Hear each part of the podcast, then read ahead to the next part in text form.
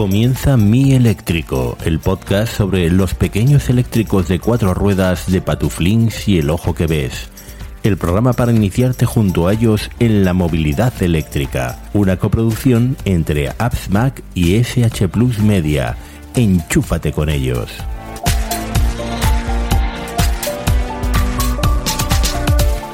Pozi, pozi, pozi, enchúfate con nosotros que estamos enchufadísimos. Grabamos la semana pasada, volvemos a grabar, mm, aunque en realidad lo publicaremos unos días más tarde. Y, gracias por estar enchufado. Eh, a mí no me habéis dado mucho, yo soy Pedro, no me habéis dado mucho em, eh, feedback de este último episodio, pero me dice Patuflinks que ha recibido un montón de feedback.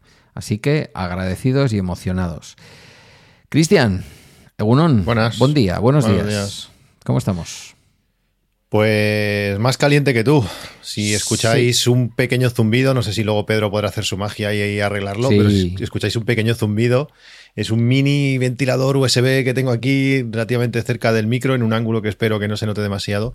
Pero es que los 28,9 grados de la habitación donde estoy, eh, sin, sin, este pequeño flujo de aire la cosa se complica bastante. Bueno, 11 menos 10 de la mañana yo acabo de cerrar y mi casa está a 21 grados, ¿vale? Con alguna pequeña variación de habitaciones, pero 21 grados.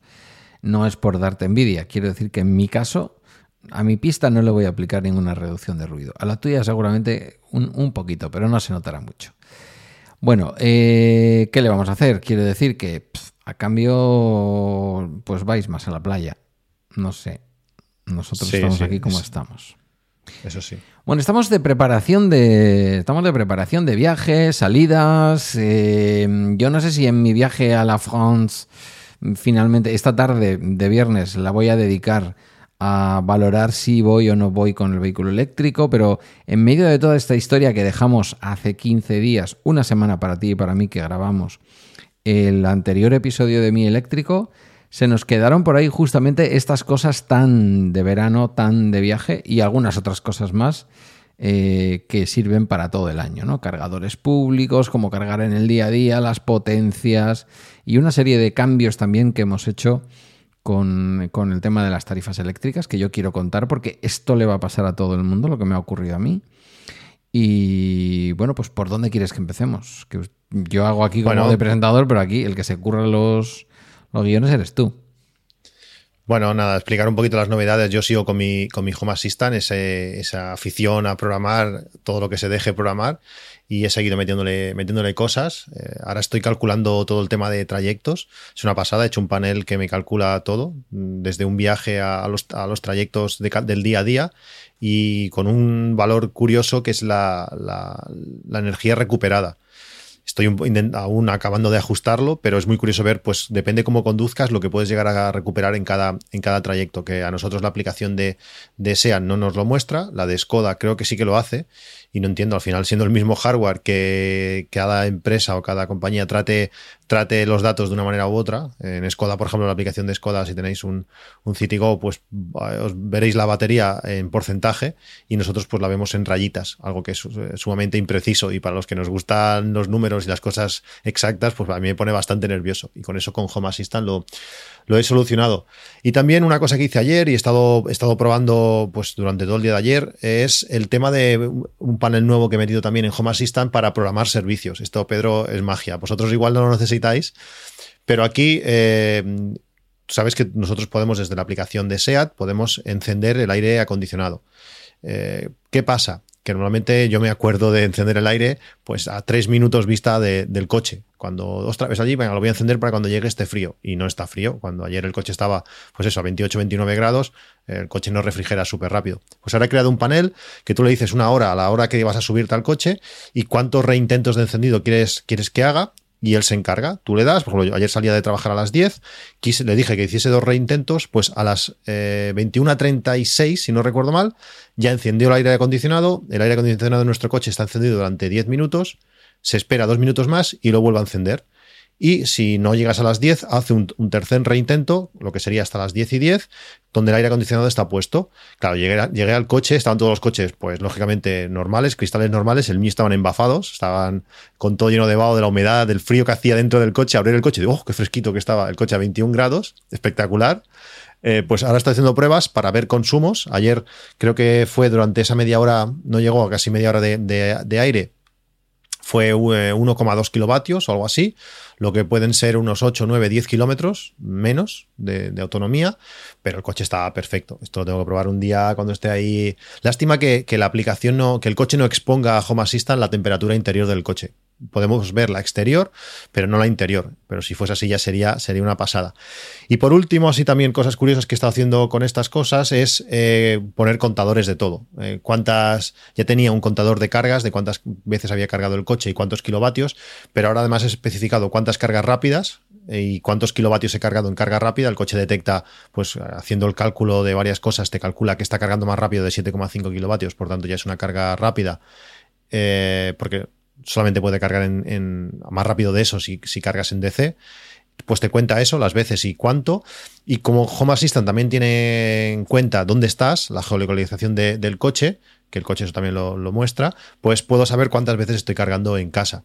Eh, hasta ahora llevo, no sé si son 8 kilovatios cargados en casa en un año, imagínate, eh, 6 veces. Qué perro eres. Bueno, de momento, pues voy aprovechando ese cargador gratuito. Hoy, por ejemplo, me he levantado a las siete y media para ir a correr. Antes de ir a correr, he ido a llevar el coche y por cuatro minutos se me ha adelantado, no sé qué coche era, creo que era un Eniro, y no he podido cargar. Tengo el coche a 40% de batería y en el parking, esperando que me avise la aplicación para poder ir a recargar. Ya esta no necesito el coche hasta la noche y y bueno, tiene esos, esos inconvenientes que vayas y se, te adelante. Me ha pasado varias veces. El otro día un Ionic y hoy un, un, Eniro. Con la cantidad de veces que has mencionado esto, me has puesto tan a huevo caer en, los tópicos de los catalanes. Y fíjate que nunca he caído, ¿eh? Nunca he caído porque yo estos tópicos no me los creo. Pero. Pero en fin, en fin. 8 kilovatios en tu casa. 8, sí, kilovatios, cargué yo en las primeras tres horas de la primera vez que durmió el coche en el garaje. O sea. Y desde ahí... Bueno, es una, es una mezcla de todo. También me, me mata bastante que no puedas saber exactamente eh, sí que lo puedo saber, pero lo puedo saber después y haciendo números y cosas extrañas, que no pueda saber exactamente eh, lo que está consumiendo el coche. O sea, no, puedo ver, eh, la, no hay pinza perimétrica después de la entrada a casa y como el cable está puesto antes de eso, no puedo saber exactamente lo que está consumiendo. Entonces ya no lo puedo tener en cuenta para el cálculo de, la fotovoltaica y bueno, hay diferentes cosas que, que que no puedo controlar del todo y teniendo el cargador ese ahí, pues para mí no es problema ir a, ir a cargar. No, sé, al, final, no simplemente, no simplemente es ahorro, ¿eh? porque muchos días, y mi mujer lo dice, ¿dónde vas para ahorrarte un euro, euro y medio quizás en la carga? Pero bueno, no sé, ya que está ahí, pues de momento... Un euro, euro y, o euro y medio es eh, incluso al precio más alto que tenemos ahora mismo en electricidad, es más de lo que me puede costar a mí ir y volver a mi trabajo, ¿eh? y estoy a 120 y pico kilómetros. Quiero decir, mm, bueno, yo creo que tenemos que poner en perspectiva. Ahorrar en un vehículo eléctrico es ahorrar a poquitos. Ahorrar en un vehículo de combustión es ahorrar mucha pasta. A veces simplemente lo hemos hablado tú y yo eh, simplemente bajando de 120, 125 kilómetros por hora y conducir a 105, 110. Y ya te estás ahorrando mucho dinero, más que ese euro y pico. Entonces, yo creo que en, cada caso tienes que poner un poco en perspectiva. Eh, el vehículo eléctrico, yo que sé, cuando llego al Mercadona, yo ya no lo enchufo, ¿vale? Las primeras veces en el Mercadona nuevo que pusieron en Galdaca no lo enchufaba. Mm, me carga a 2 kilovatios hora eh, yo en el Mercadona no estoy nunca más de 20 minutos. Eh, no me merece la pena. El otro día probé el IKEA de Baracaldo, que carga mucho más rápido. Dice que, dice que llega, o sea, en nuestro coche podría llegar a cargar a 7 y pico. A mí no me pasó de 5 mm, por la temperatura de la batería, por lo que fuera, pero no sé, yo creo que las condiciones eran idóneas porque era como mediodía y podía haber 21 grados en la calle. Pero ese, ese 5, ¿de dónde lo sacas? ¿Cómo sabes ese 5? ¿Quién te lo dice? Me lo dice el, cargador del IKEA. El cargador del IKEA tiene una pantalla digital en el que te explica lo que, lo que has cargado, a qué velocidad estás cargando. También el del Mercadona, ¿eh? Por lo menos en el Mercadona donde yo, donde yo compro, que es un Mercadona que se inauguró el año pasado por estas fechas, un poquito antes, en julio quizás. Eh, son el tipo de cargadores que están instalados. Eh, vienen con una pantallita y te dice, bueno, será con un más menos 10% de fallo, pero te haces una idea. Entonces, mm, por ejemplo, en el Mercadona yo no lo pongo. Mm, creo que en el IKEA, a pesar de que el cargador del IKEA, y estamos entrando ya en cosas que íbamos a hablar luego, ¿eh? de cargas públicas y tal, pero creo que, por ejemplo, el cargador del IKEA teniendo en cuenta a que vamos al IKEA, que muchas veces es hacer compras largas, a veces, ¿eh?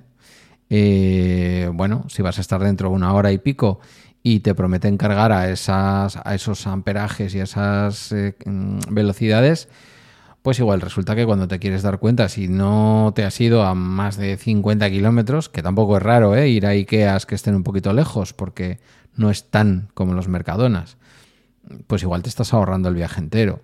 Y dices, ya, pero es que ese viaje entero son 90 céntimos. Bueno, pues vale. Vas multiplicando y al cabo del año, tú que eres eh, Mixter Excel, eh, te das cuenta que esos son 200 pavos. Y dices, bueno, ojo.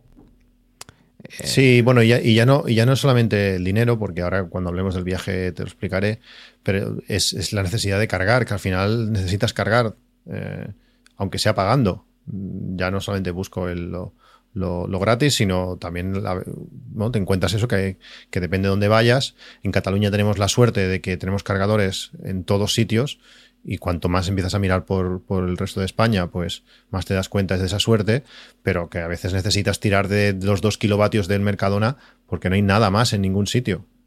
Sí, sí, evidentemente, ¿no? y, Ojo, y también el ánimo aventurero que te da un poco esta historia. Cuanto más te atreves a cargar fuera de casa, eh, más te atreves después también a planificar viajes como tú los planificas, en donde a mí, por ejemplo, me encuentras con más miedo ¿no? a la hora de pasar a Francia. Mm, pues posiblemente por la península ibérica no me daría tanto miedo, porque por lo menos en la parte española, Portugal no lo sé, pues porque yo qué sé, me pongo en un Easy Charger, lo dice mucho este... Mm, Daniel, Daniel sí. Eh, Llamad por teléfono, llamad, que en el 99% de los casos un cargador que está bloqueado lo desbloqueamos en remoto. Casi siempre, por no decir siempre, es posible eh, resolverlo. Claro, esto te pasa en Francia y a lo mejor es una tontería, pero te sale al otro lado un teleoperador franchute y pues no sé si habla algo, algo de inglés y eres capaz un poco de entenderte, a lo mejor cargas, pero a lo mejor no. Y, la Francia, la, Francia interior hablamos. Es, muy rural, ¿sabes? Es lo que hay. Bueno, es No hace falta ir tan lejos también por aquí cerca. Y bueno, y luego, por último, pues he sacado estadísticas de que luego va un poco relacionado con lo que hablaremos después de otra de las cosas que he metido en Home Assistant es el contador de uso, es decir, los días que he usado el coche en, un año.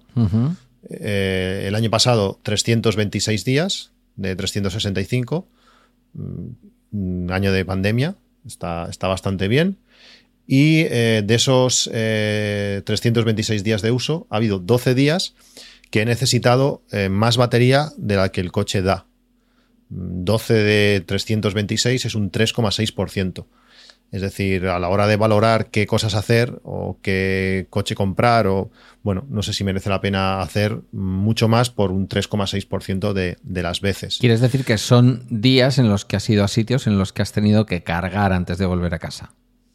Sí, eh, porque sumaba un kilovatio más de, consumo de lo que la batería del coche tiene. Entonces, tenías que cargar sí o sí. Sí, sí. Pues luego hablaremos un poco de, esto, pero Háblanos un poquito del tema potencia, que, mucha gente me ha preguntado. Eh, a mí me parece algo curioso porque puede ser interesante eh, hasta la hora de ahorrar, porque las tarifas eléctricas de ahora, eh, las, horas más baratas no son las nocturnas, que es sorprendente. A veces sí, pero, pero muchos días, por no decir la mayoría, no. Suelen ser a las 4 o las 5 de la tarde, es la hora más barata. Y si tú eres capaz, como en mi caso, yo por ejemplo estoy gastando ahora mismo, también es muy curioso ¿eh? la diferencia de consumo, ahora que puedo medirlo bien, entre ahora y el invierno. Ahora estoy gastando 2,26 kilovatios hora eh, para ir a trabajar y volver para ir 0,56, voy con menos de 600 vatios. Y en total eso, 2, 2 eh, kilovatios 2,2.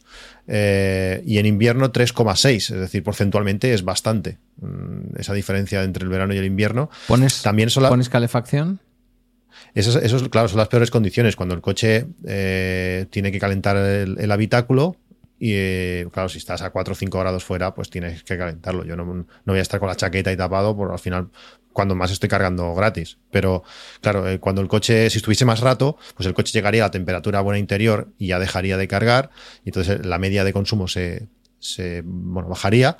Y como el trabajo, el, el, trayecto es tan corto hasta el trabajo, pues es todo el rato calentando. Entonces esa diferencia se, se nota, se nota mucho.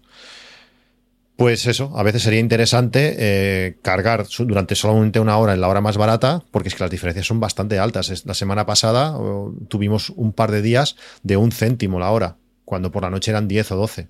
Mm, se puede notar, si le metes 7 kilovatios todo, todo lo que te dé el coche, pues en una hora puedes hacer faena. Eh, bueno, sí, está claro. Eh, yo, bueno, ya lo conté en el episodio de hace 15 días, eh, pasé del PVPC a PP Energy. Eh, debo decir que ya he podido comprobar con el, con el eh, contador o con el comprobador, digamos, de la CNMC, de la Comisión Nacional del Mercado de la Competencia, si estaba bien cobrada la factura de, de PVPC de Cure Energía, eh, que es la empresa, la comercializadora que da ahí bien el nombre de último recurso de, de mm, Iberdrola, están bien cobrados, ¿vale? Me salen, pues no sé si he comprobado las dos últimas facturas. La factura de ese mes, que fueron 98 euros, mm, tiene una variación, un sobrecoste, no sé si de 6 céntimos. Y sin embargo, la última factura, la, la factura parcial que me han eh, girado ya una vez que me he pasado a PP Energy, pues son como 3 o 4 céntimos menos. Evidentemente ahí pues hay alguna discrepancia que no debería de existir en céntimos, pero que existe. No sé si por horas o por alguna historia. Bueno. Decimales al final. sí, eh. efectivamente. Nada, nada destacable. Quiero decir que al fin y al cabo son unos céntimos. Em, siguiendo un poco lo que tú acabas de mencionar, eh, hice una comprobación y esto lo vi. Alguien dirá, bueno, hombre, pero esto ya se supo cuando se anunciaron las nuevas tarifas. Bueno, yo lo vi sobre todo cuando me he pasado a PP Energy. Em, dos conclusiones, o sea, una apreciación y, una conclusión. Eh, voy primero con la conclusión. Creo que si no estuviéramos en los máximos históricos del precio de la luz, yo con este nuevo sistema de tres tramos, teniendo en cuenta, insisto, que nuestro consumo, no el tuyo, pero sí el mío, desde luego, eh, mi consumo doméstico es fundamentalmente el consumo del coche. No es que yo no consuma en otras cosas, es que como mm, todo el consumo que hacía de gasoil ahora lo hago eléctrico, realmente lo importante en mi consumo eléctrico es lo que yo gasto en cargar mi vehículo eléctrico. Casi se podría decir que en comparación el resto de mis consumos domésticos, más siendo una persona que vive sola cada 15 días y 15 días con una criatura, o sea que como máximo somos dos, mm, el resto de mis consumos son prácticamente residuales, ¿vale? Em, entonces, por un lado, Mm, habíamos hablado de viene mucho lío, eh, no sabemos si terminaremos pagando más, si terminaremos pagando menos. Estamos pagando más por el precio de la energía porque ha subido, porque en el pool se ha ido al, cielo el precio de la hidroeléctrica, que es la que está marcando el precio estos días. Es la hidroeléctrica la que está tirando del precio hacia arriba. Eh, pero si tuviéramos los mismos precios que hace un año, yo estaría pagando algo menos dinero y esto no lo hago como tú, ¿vale? Yo no he tirado de Excel ni puedo demostrarlo empíricamente, pero tengo la certeza de que estaría pagando menos, porque lo veo, porque es que mm, tengo ese pálpito y, comparo facturas y digo, lo, tengo claro. Pero eso, eso ya lo, lo, deberías saber, porque te has mirado la factura, la anterior, la última antes de la subida, al final te decía si hubieras pagado menos, ¿sabes? En, las facturas eh, PVPC, al final de todo, por lo menos en energía 21, supongo que en, Cura Energía también lo debe hacer, al final de todo en pequeñito, en la última página te pone eh, si hubieras tenido tarifa sin discriminación horaria, la factura, el importe de la factura hubiera sido este, y si hubieras tenido la discriminación en tres tramos, eh, el importe hubiera sido este. Bueno, pues ahí ya lo veías. Esto yo no, esto yo no lo, no lo he mirado en las facturas. No, no lo he mirado. Pues lo voy a revisar. Lo voy a Yo en mi caso ha habido alguna, alguna vez que, me, ha salido, me ha salido más a cuenta de céntimos y muchas otras veces no. La mayoría de veces no. Por eso no me pasé a los, a los tres tramos. Em, eh, ahí ya lo hubieras visto. Claro, claro, pero ¿dónde está la gran diferencia? Tú no cargas todas las noches eh, aproximadamente ahora en verano 16, en invierno seguramente han sido cerca, de 20 kilovatios diarios, diarios, de lunes a viernes, para ir a trabajar, más los consumos de fin de semana. Entonces, como por eso he dicho y he insistido tanto, como mi consumo fundamental en casa es el consumo del vehículo eléctrico, todo lo que yo pueda hacer de madrugada evidentemente abarata mucho mi factura de la luz. Sí, pero en ese sentido no ha cambiado. O sea, antes la tarifa de vehículo eléctrico, la de tres tramos, era igual. Por eso. Era por eso, de 1 a 7 o de 12 a 7, no me acuerdo exactamente. Pero por eso. Pero en ese sentido no, no, te ha, cambiado. efectivamente tienes razón. Es decir, no es tanto que el regulador me haya puesto la factura más barata, es que al obligarme a que sean sí o sí tres tramos, me ha llevado a una decisión que yo no había tomado, la de los tres tramos que indudablemente a mí me hace más barata la factura. Eh, yo no había ido a la, a la, factura de tres tramos porque de una de la madrugada a siete de la mañana, a mí posiblemente, posiblemente, muchos días a la potencia en que yo estaba cargando, que son más o menos unos 3 kilovatios hora, mm, no me daba en algunos momentos para llenar el depósito, sobre todo si el depósito llegaba muy vacío, ¿vale? Si la batería, vamos a hablar con propiedad. Por eso no di ese paso. ¿Por qué? Porque yo tengo que dejar de cargar a las seis y cuarto aproximadamente. Entonces, ahí me faltan tres cuartos de hora que con esta nueva tarifa, que el tramo barato empieza a las 12, es una hora más, esa hora para mí es clave. Porque empieza a cargar una hora antes y porque me permite cargar. Pero bueno, más allá de esto, a lo que vamos. Solicito una potencia de eh, 9 con 5 kilovatios hora para la tarifa Valle. ¿Por qué lo hago? De 3 a 9,5. De 3 a 9,5, sí. Es, cojonudo, es cojonudo. O sea, con las nuevas tarifas a 12 céntimos 12 céntimos de euro por kilovatio extra, es que yo, a mí me salen 40 y no sé cuántos céntimos de más de pasar de 4 a, 8 o 8 y medio. Es, perfecto. Estamos hablando de 0,005 eh, euros por kilovatio y día. ¿Vale? Entonces tú coges 0,005, esto incluye el IVA, ¿eh? 0,005, lo multiplicas por el número de kilovatios que vas a subir eh, tu tarifa, tu potencia disponible, y lo multiplicas por los 30 días del mes. Unos días serán 29, otros 30, otros 28, otros 31. Lo multiplicas y te da, en mi caso, pasar de 3,45 a 9,5 suponían 0,90 céntimos al mes. Eh, bueno, a mí, me a mí me salían 12, 12 céntimos porque luego la tarifa eléctrica tiene el impuesto sobre el impuesto, el IVA sobre el IVA, el IVA sobre el... Luego tienes que pagar el 5% de, de, ahora no me acuerdo qué es la tarifa eléctrica, de no sé qué. Eh, hay varios impuestos. Bueno, sí, puede, puede que con el recargo y tal y cual pero, pero bueno, que de todas maneras es igual. 5 mm. céntimos, 12 céntimos, estamos hablando de. Estamos hablando de, con antes. Estamos hablando de una barbaridad, es decir, pasar de 3 a 9 y pasar aproximadamente a pagar un euro más al mes. ¿Vale? Aproximadamente. O euro y medio, me da igual. Si es que es. Menos, menos. En ese sentido. Es, eh, muy poco. Creo que pagarás un euro por todo. Por eso. Por eso, sí, sí.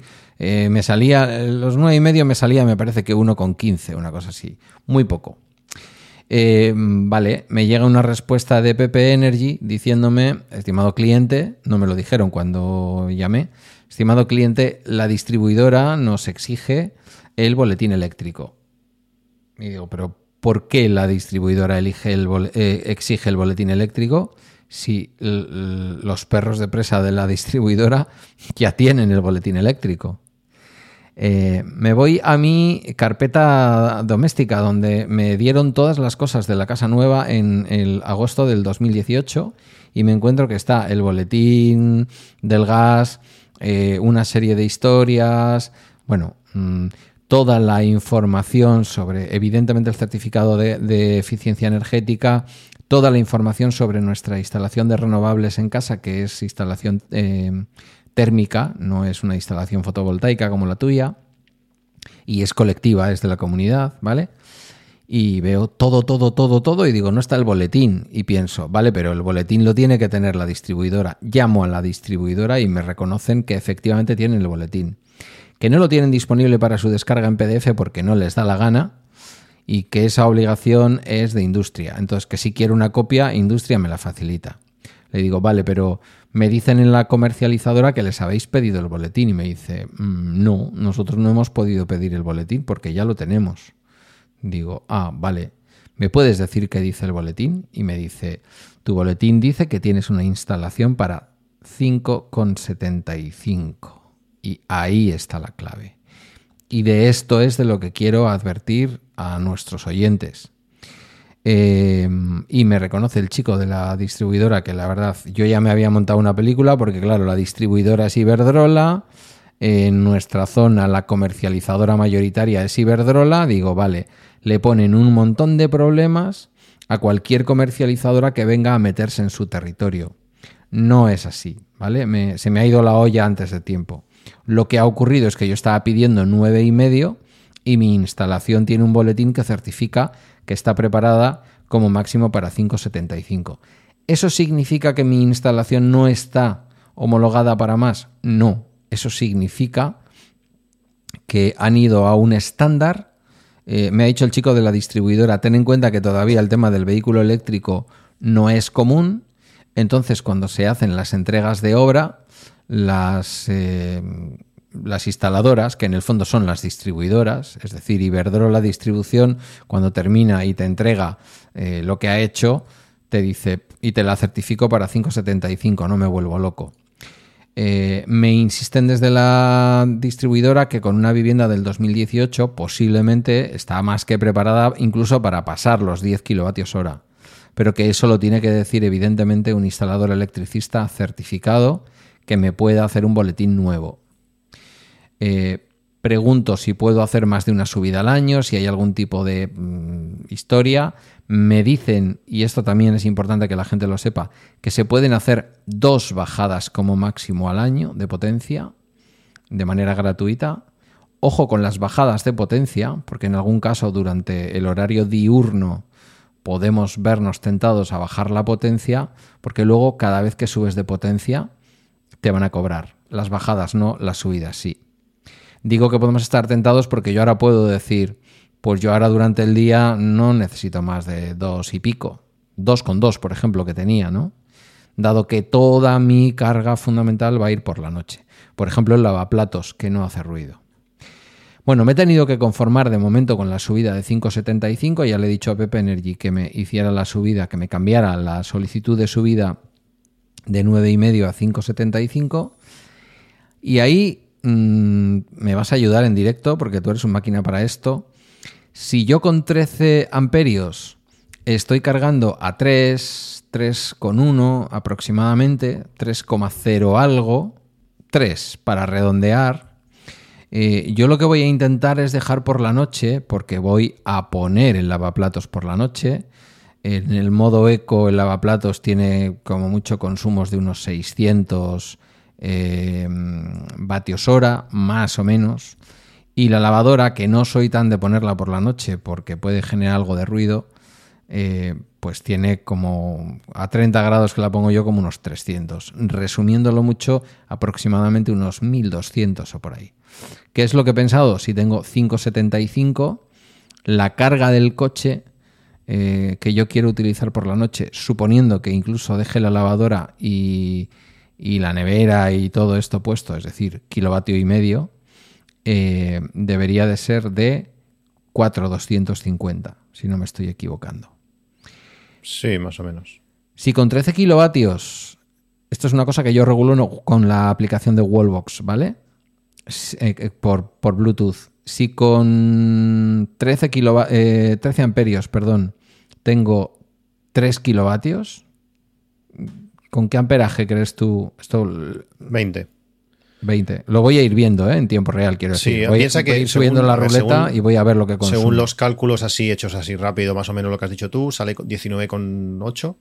Eh, 20, 20 es la manera, es el, es el, valor. Piensa que luego tienes un porcentaje de un 10%, por lo menos, para estar durante mucho tiempo, igual una hora, sin que salte por encima. Claro, un 10% de 5,75 pues es un número chulo. Eso sobre todo es, tú estás cargando el coche a esos 20 y de repente te entra el lavavajillas y durante 7 minutos está pues consumiendo más de lo que tú te crees. Pues no pasa nada. Sí, el pico de secado del final, por ejemplo. Bueno, el calentamiento del agua, eh, sí, o sea, lo que sea un poco más de consumo un poco más alto, pues lo va a asumir. Yo tengo contratado 4,4 y mi, mi punto máximo de consumo ha sido varias veces de 4,8 y no, no, ha saltado, no ha saltado a la luz. Con tu distribuidora no lo sé, porque no, no he entrado nunca, pero con los que tenemos eh, distribución, si nos vamos a nuestra a la web de distribución, ponemos nuestro usuario y aparece un cuadrado donde hay nueve opciones: tus suministros, aportar lectura, tu consumo, eh, de potencia máxima demandada, que ahí es donde puedes ver pues cuánto es lo máximo que, demandas de potencia. Bueno, pues si te vas al, primero, eh, tus suministros, aparecen eh, los diferentes suministros que tienes. En mi caso solamente tengo uno. le das a, la CUPS del suministro que deseas y ahí sale toda la información esta que, que tú has solicitado al teleoperador, a que sea, pues ahí lo, pone. En mi caso, pues la tensión 230, eh, aunque siempre, siempre decimos 220, es 230, para la hora de calcular, pues hay que calcular sobre 230. La potencia máxima de baja tensión eh, homologada o que el certificado dice, en mi caso también son 5,75. Sí, es el estándar, eh, yo creo, por lo que me ha dicho el chico. Y luego el boletín tiene, tiene fecha de 24, en mi caso 24 de febrero del 2011. No sé qué validez tienen estos boletines. 20 años. 10 años. 20, 20 años. Eh, ¿Esto dónde lo tienes? Monitor de consumo, consumo registrado, consumos por factura, acceso al contador, potencia, mm, eh, eh, gestiones. Esto está en consulta, consulta tu lista de puntos de suministro eléctrico conectado a nuestra red. Es la primera opción que, distribución te, sí, da. yo tengo solo es, uno es tus, tus suministros. Pues ahí te, sale un listado de, de tus suministros puestos por CAP, por CUPS, perdón, y por contrato. Tú le das y ahí te sale, pues eso, toda esa información información, eh, la información del punto de suministro donde está, la dirección, eh, los detalles del suministro, que en mi caso pues tiene algunas opciones extras, como por ejemplo que, bueno, sale la potencia contratada, que yo en este caso tengo 4,4, que puedo llegar a 5,75, el boletín que es hasta eso, hasta 2011, y también tengo pues eso, la opción de autoconsumo, que en mi caso pone que sí, y las, la descripción de mi autoconsumo, que puede generar hasta 2,4, que tengo el contrato de, de compensación de excedentes, bueno, esa es información que antes no me aparecía y desde que tengo por las placas y me peleé bastante con ellos hasta que me lo consiguieron eh, legalizar y aceptar, pues también aparece aquí. Más que nada eso, cualquier oyente que quiera saber eh, su boletín que dice la fecha de validez, porque hay gente que tiene el boletín del año 2006, 2005 y puede estar cerca de esos 20 años, pues ahí podrá ver la fecha y, la potencia máxima a la que puede subir sin solicitar un nuevo boletín. Luego también, claro, habría que ver, yo igual mi casa no está preparada para soportar los 7,5 kilovatios, pero claro, es que el cargador pincha desde, desde el trazo gordo de que llega al contador. Es decir, no creo que influya cómo está la casa. No sé cómo pueden hacer para limitar que adentro de casa no, no, pasen los 7 kilovatios y medio, pero que el cargador sí que pueda tirar de eso. No sé si eso se puede hacer o, o ya, bueno, eso habrá que consultarlo con un instalador o, con alguien que sepa del tema. Mira, yo tengo la potencia máxima mensual en 3,447 kilovatios el 14 de julio a la 1 menos cuarto. Que ya es por encima de, lo que tienes contratado, ¿no? Eh, no, justo por debajo, 3,447, cuando tengo contratado 3,45. Vale. ¿Qué pasó ahí? Pues eh, nada, me imagino que estaría algún electrodoméstico tipo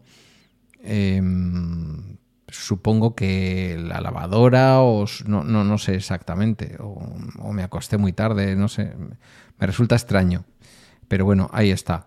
Em, Yo aquí en, mi curva de, potencia es curioso porque puedo ver los viajes cuando los he hecho, o sea que esos viajes que te he dicho que había esos días, pues uno fue el 21 del 8 del 2020 a las 7 y media, que yo lo que hago normalmente es cargo el coche en el cargador de la calle al 90% y luego lo dejo enchufado por la noche y le digo, mira, si vamos a salir de viaje a las 8, pues remátame hasta el 100%, esos 3 kilovatios que faltan, me los, me los remata.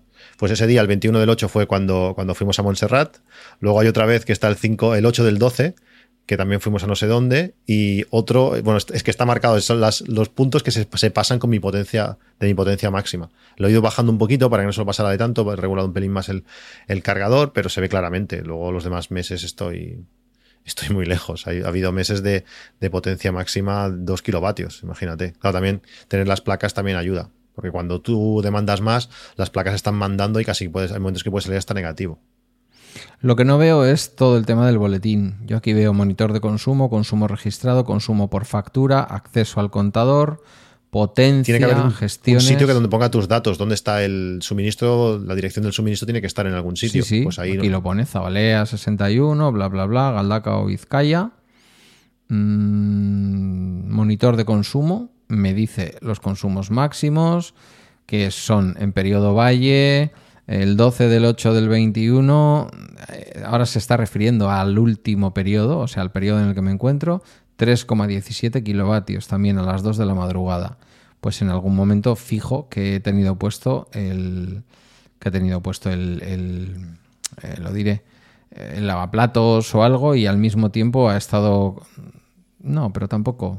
Porque 3 es el coche y ciento y pico puede hacer la nevera perfectamente o algo menos. Eh, la mía 156.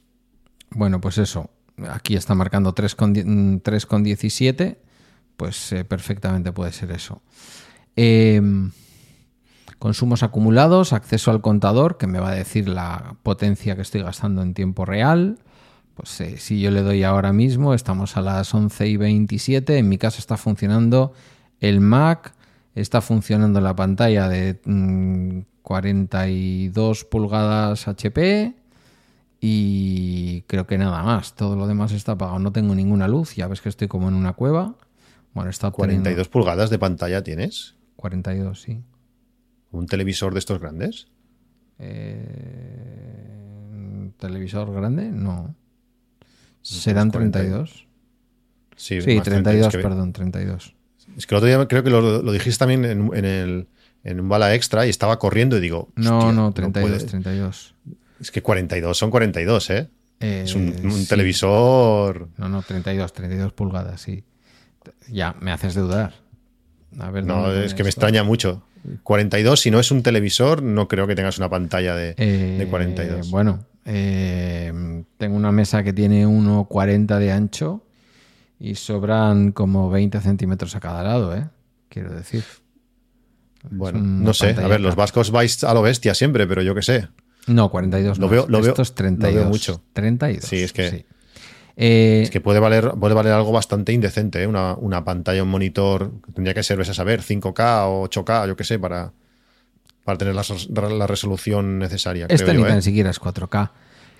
Pues bueno, está obteniendo datos, no me los da, no quiere dármelos. Pero bueno, consumo por consumos por factura, que aquí, pues, pues veo las distintas facturas, tal y cual, eh, consumo total de la última factura, que ha sido de una factura corta, corta, muy corta, desde el 22 de julio. Hablabas tú de 8 kilovatios, perro. Desde el 22 de julio hasta el día 4 de agosto, yo he gastado 197 kilovatios. Prácticamente todos son del coche. ¿vale? Tengo una idea que ahí como mucho habrá, no sé, 20 kilovatios, no creo que haya. Y acceso al contador potencia, mm, me viene la potencia máxima demandada otra vez, periodo punta, periodo valle, tal cual. Y si me voy a gestiones, me dice descargar consumo, certificado de consumo, certificado de lectura, dar lectura, pedir autorización, enviar consulta o reclamación, seguimiento. No hay un sitio en donde yo, bueno, espera, datos del contrato. Ah, bueno, aquí quizás sí. CUPS, tipo de contrato, eh, envío de factura comercializador, mis datos personales, históricos de fechas relevantes, fecha de alta, cambio de comercializador al 3 del 8 del 21 y última lectura en esa misma fecha. Punto de suministro y me dice dónde está. Y aquí sí, aquí sí, correcto, me dice potencia máxima autorizada por VIE 5,750. Potencia máxima contratable 14,490. Ostras. O sea, 14.490. Tensión del punto medio, eh, tensión del punto de medida 230. Eh, o sea, es decir, a mí, aunque no lo tengo todavía certificado, ya me está diciendo la distribuidora que la potencia máxima, al final ellos saben cómo está la instalación, aunque no tengan el certificado que diga esto, la potencia máxima son casi 14 y medio. Para mí, bueno, es interesante. Para mí esto es muy importante y esto es algo que, eh, ojo, en el futuro, no tanto en el día de hoy, pero ojo en el futuro porque nos vamos a empezar a comprar coches de 70 kilovatios hora de, capacidad en la batería. Y tú decías antes, no sé si lo decías eh, cuando hemos empezado la grabación o antes de empezar la grabación, em, hay que tener acceso a o una potencia contratada que realmente vayamos a necesitar, que vayamos a consumir. Yo ya en Bilbao he estado viendo varios, eh, el otro día era un Kia Niro. Eh, esta gente, si se compra los de rango extendido, mm, sí se puede gastar. en Bilbao igual no, pero en Madrid igual o Barcelona sí te puedes estar haciendo 300 kilómetros en un día. Si tú tienes que meterle pues, un 90% a una batería de 70 y pico kilovatios, te falta noche. Y te falta tarifa valle. De hecho, en este ejercicio que no sé si ha resultado pesado desde el punto de vista podcaster, pero en este ejercicio que he ido relatando, lo que estaba viendo yo en mi página de la distribuidora, veo que en algunos momentos me ha empezado a cargar el coche a las 11 de la noche. Eso es un sobrecoste que yo estoy pagando. Quizás no sea mucho más caro a las 11 que a las 12, aunque cambie el tipo de tarifa. Pero si yo puedo garantizar que estoy cargando entre las 2 y las 6 de la mañana, es mejor que si sistemáticamente una o dos veces o tres a la semana o, media docena de veces al mes el coche para poder darme toda la carga que yo le he pedido, que suele ser el 80, a veces el 90%, a las 6 y 20 de la mañana, que no se me ponga a cargar a las diez y media. Primero porque me puede saltar el automático y tengo que bajar al portal a rearmar todo. Y en segundo lugar, eh, pues porque yo no quiero que en horarios que son caros, como el de las 10 de la noche, mm, se ponga a cargar el coche porque dice, hoy, me, he llegado con un 2%, el otro día volví de una excursión con 13 kilómetros de autonomía. Eh, claro, Ahí el coche dice, necesito cargar. De hecho, era un fin de semana y lo puse a cargar inmediatamente para que no estuviera tan vacío. Yo aquí veo, veo un par de cosas, o tres quizás. Primero, que cualquiera que nos escuche y se tenga que instalar un cargador, para mí es totalmente esencial eh, que, lo instale con pinza en perimétrica. Saber cuánto está consumiendo la casa para que balancee la carga es esencial. no te puede pasar, no te puede pasar que te salte eh, el diferencial o el automático o el contador, lo que sea, porque estás consumiendo en un momento dado eh, más de lo que toca. Y, si alguien se pregunta, Pedro, ¿por qué no se lo pones? Eh, tenéis que tener en cuenta que tendría que volver a tirar un cable entero por toda la instalación, hasta desde mi contador hasta el wallbox. Ese es el motivo por el que no se lo pongo. Y fue una equivocación, porque cuando me lo hicieron, el coste de eso hubiera sido cero euros. Así bueno, en mi caso eran 100 o algo así, que es lo que vale la pinza en perimétrica y el cable y no sé qué, pero es igual. Correcto, pero, yo creo que, decir, la, mano, al final... la mano de obra de meter un cable a meter un cable y medio mm, por, posiblemente encintado en el otro es cero. Que sí, que la pinza vale un dinero, vale, pero no lo hice y fue un error. Pero, pero es que al final, ah, si lo, igual si pides un presupuesto ahora, te va a costar los 100 euros de la pinza y dos horas de, trabajo sencillo, que es pasar la sirga, lo que sea, hasta abajo. Mm, es que, vamos, bueno, para mí es esencial. Eso, eso. Luego, si subimos eh, la potencia al doble, vamos a tardar la mitad. Y tardando la mitad, ostras, eh, son muchas, mucha más carga que le puedes meter en el mismo tiempo que antes. Luego también tenemos que cambiar el concepto. En tu caso es, un caso extremo, o sea, tú estás demandándole al coche toda la batería casi de, que, tiene cada día. Pero tenemos que cambiar el concepto que cuando la gente te pregunta, siempre te pregunta eso, ¿cuánto tarda en, cargarse el coche? Pues tenemos que al final habituarnos a eh, cargar lo que vamos a gastar al día siguiente. Eh, ¿Qué porcentaje de gente eh, va a hacer 300 kilómetros cada día? Pues no mucha.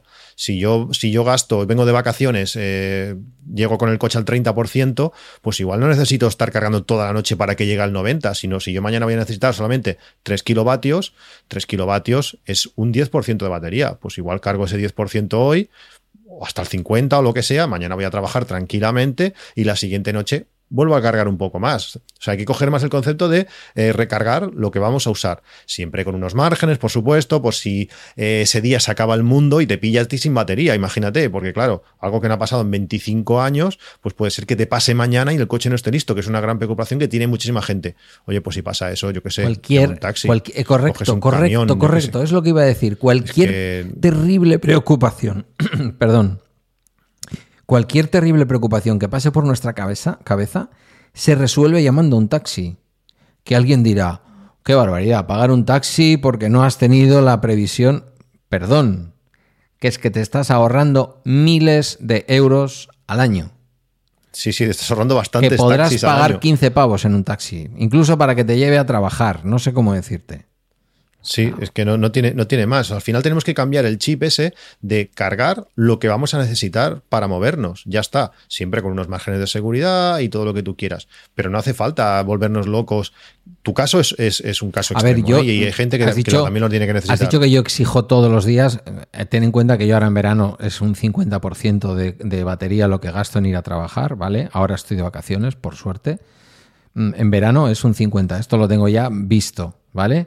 Cierto, conduzco siempre con el modo Eco Plus porque no necesito pasar de 95 km por hora y porque no necesito, excepto dos días que he vuelto del trabajo con el aire acondicionado puesto, por cierto, con muy poca repercusión en el consumo, no se lo he notado. Es que gasta muy poco. el, coche, el, aire acondicionado, la calefacción sí, pero el aire acondicionado, un kilovatio 1,2 a la hora. Muy poco. Mm, son 7, 8 kilómetros de repercusión en autonomía. yo, no paso calor en el coche.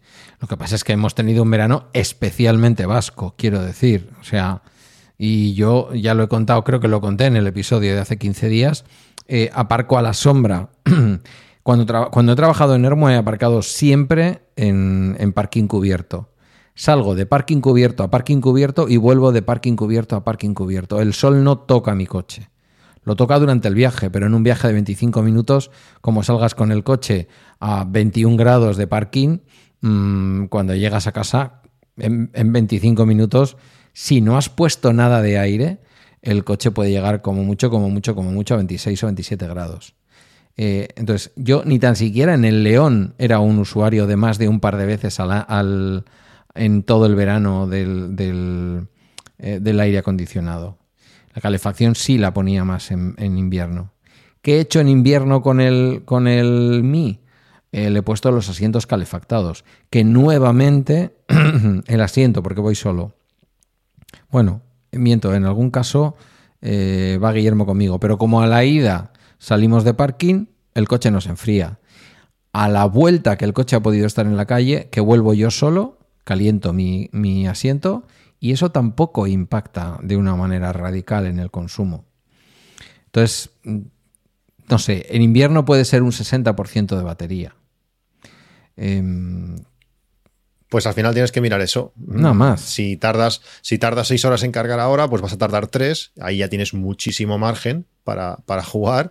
Eh, y, tienes que cargar eso. No hace falta pensar cada día, eh, ya te lo digo a ti, sino es el concepto de la gente que no, uno tiene un coche eléctrico y hace cálculos raros, pues bueno, simplemente llenando lo que vas a, gastar ese día, pues ya está, con todos los márgenes de seguridad que, que, consideres. Y con las limitaciones que tienen nuestros coches, pero tú le puedes orientar al vehículo a la hora de carga, porque si yo en lugar de decirle que mi hora valle es de 12 de la noche a 8 de la mañana, mm, sabiendo la potencia de carga que tiene, porque va a subir, aunque no llegue a, a, al 7,4 que quería llegar, ya veremos, ¿eh? porque a la, a la, vuelta llamaré al chico de Green KW y le diré, mm, ven y hazme un boletín nuevo. Y ponme que efectivamente esto puede soportar 10 kilovatios. Em, seguramente que lo haré. Pero incluso con esos 5,75 ya el coche va a cargar a una velocidad en la que yo le puedo decir que mi horario valle es de 3 de la mañana a 7. Porque el coche no deja de cargar fuera del horario valle. El coche al final su objetivo es darte los kilovatios, el porcentaje de batería que tú le pides. Lo he visto ahora mismo con los consumos. Comienzos de cargas a las 11 de la noche. ¿Por qué? Porque el coche está diciendo, si me pongo a cargar a partir de las 12, que es tu horario valle, no llego a darte el porcentaje de batería que necesitas a las 6 y 20. Incluso así muchos días he llegado al coche y el coche estaba cargando todavía, ¿vale? Eh, no sé si 5, 10 o 15 minutos después se hubiera parado, pero yo he salido con el coche con una gotita menos de lo que le había pedido. Bueno, que considero que merece la pena que tengáis en cuenta que el precio de la potencia contratable por la noche es ridículo en la parte de, valle de la nueva tarifa. Ojo con la gente que estéis en las tarifas comerciales, porque también he estado trasteando por las tarifas comerciales de Iberdrola, por ejemplo, y te ofrece la tarifa vehículo eléctrico, pero a la hora de contratar potencia, mm, no contratas por tramos. Te hacen tramos para el precio, muy interesantes, por cierto, en este momento, si no fuera que el resto del día tienes que seguir consumiendo batería, em, consumiendo energía, o sea, 0,03 para cargar por la noche está muy bien tal y como está ahora mismo el precio de la energía. El problema es que el resto del día tienes que pagar 22 céntimos el kilovatio. Y, en fin, salvo que vivas de noche, pues evidentemente bueno, lo uno por lo otro. Mi mejor amigo se, ha comprado un Tesla que le llega el mes que viene. Va a ser una envidia brutal. Intentaré llevarlo yo a buscar el coche, a ver si en ese momento ya en los expositores de Tesla ya tienen el Model I, que se rumorea que puede ser que, que ya esté, que sería a mí, el coche que a mí me gustaría comprar dentro de, un tiempo. Y claro, en su caso, que tiene que hacer, pues no sé, si igual son 200 y pico kilómetros cada día, pues a él le supone, esa tarifa le va ideal. O sea, el ahorro va a ser brutal porque por mucho que consuma durante el día, esos 003 a, al precio que está de 10, 12, 13 kilovatios por la noche, eh, céntimos el kilovatio por la noche, pues le sale a cuenta sin duda. Claro. Pero en cualquier otro caso, hay que echar números. ¿eh? Esto también está muy bien que lo apuntes porque lo he pensado antes cuando, cuando estaba mirando los precios. Primero voy a hacer yo mi propio cálculo eh, y eso es muy fácil. Eso es coger la, factura del mes anterior, sacarte eh, la hora llana y la hora punta, multiplicarlas por el 0,22 y sacarte la hora valle y multiplicarla por el 0,03. Si te sale menos, Mm, tengo, tengo un Google Sheets que, lo calcula todo eso, porque hay más cosas de lo que parece, hay más parámetros. Sí, sí, Aparte, aparte el mío también te calcula fotovoltaica, pero bueno, tú al final poniendo cero ahí no, no pasa nada y lo, ves claramente. Pues ya me lo modifico un kilovatio de potencia, modifico un céntimo aquí y te calcula lo vas viendo todo, te lo pasaré. Digo porque hemos dicho, hemos contado muchas veces, muchas, y seguimos insistiendo en ello, que siempre lo más interesante para una familia media es el PVPC. ¿Vale? Obviemos ahora el tema ecológico, el PVPC. Estas tarifas, por ejemplo, de Iberdrola y me imagino que las de otras que se dirigen al vehículo eléctrico buscan un cliente muy concreto, un cliente con una sensibilidad y por lo tanto te garantizan que eh, toda la energía que te venden es 100% eh, renovable, certificada, ¿vale? Em, el, el propietario de un vehículo eléctrico que ya a partir de mi, kilometraje, igual con el tuyo no, pero a partir de mi kilometraje, ojo con el tema de las ofertas comerciales, porque una persona que a la vez aúne tan poco consumo diurno como el mío, porque soy una persona sola y pongo la lavadora igual una o como mucho dos veces a la semana, yo me apaño. Em, lavadoras, eh, lavaplatos, este tipo de cosas. Ojo, porque en esas circunstancias sí podríamos estar ante situaciones en las que una buena tarifa de vehículo eléctrico mm, tu colega, pues me imagino que será familia, tendrá hijos, tal y cual. Igual no.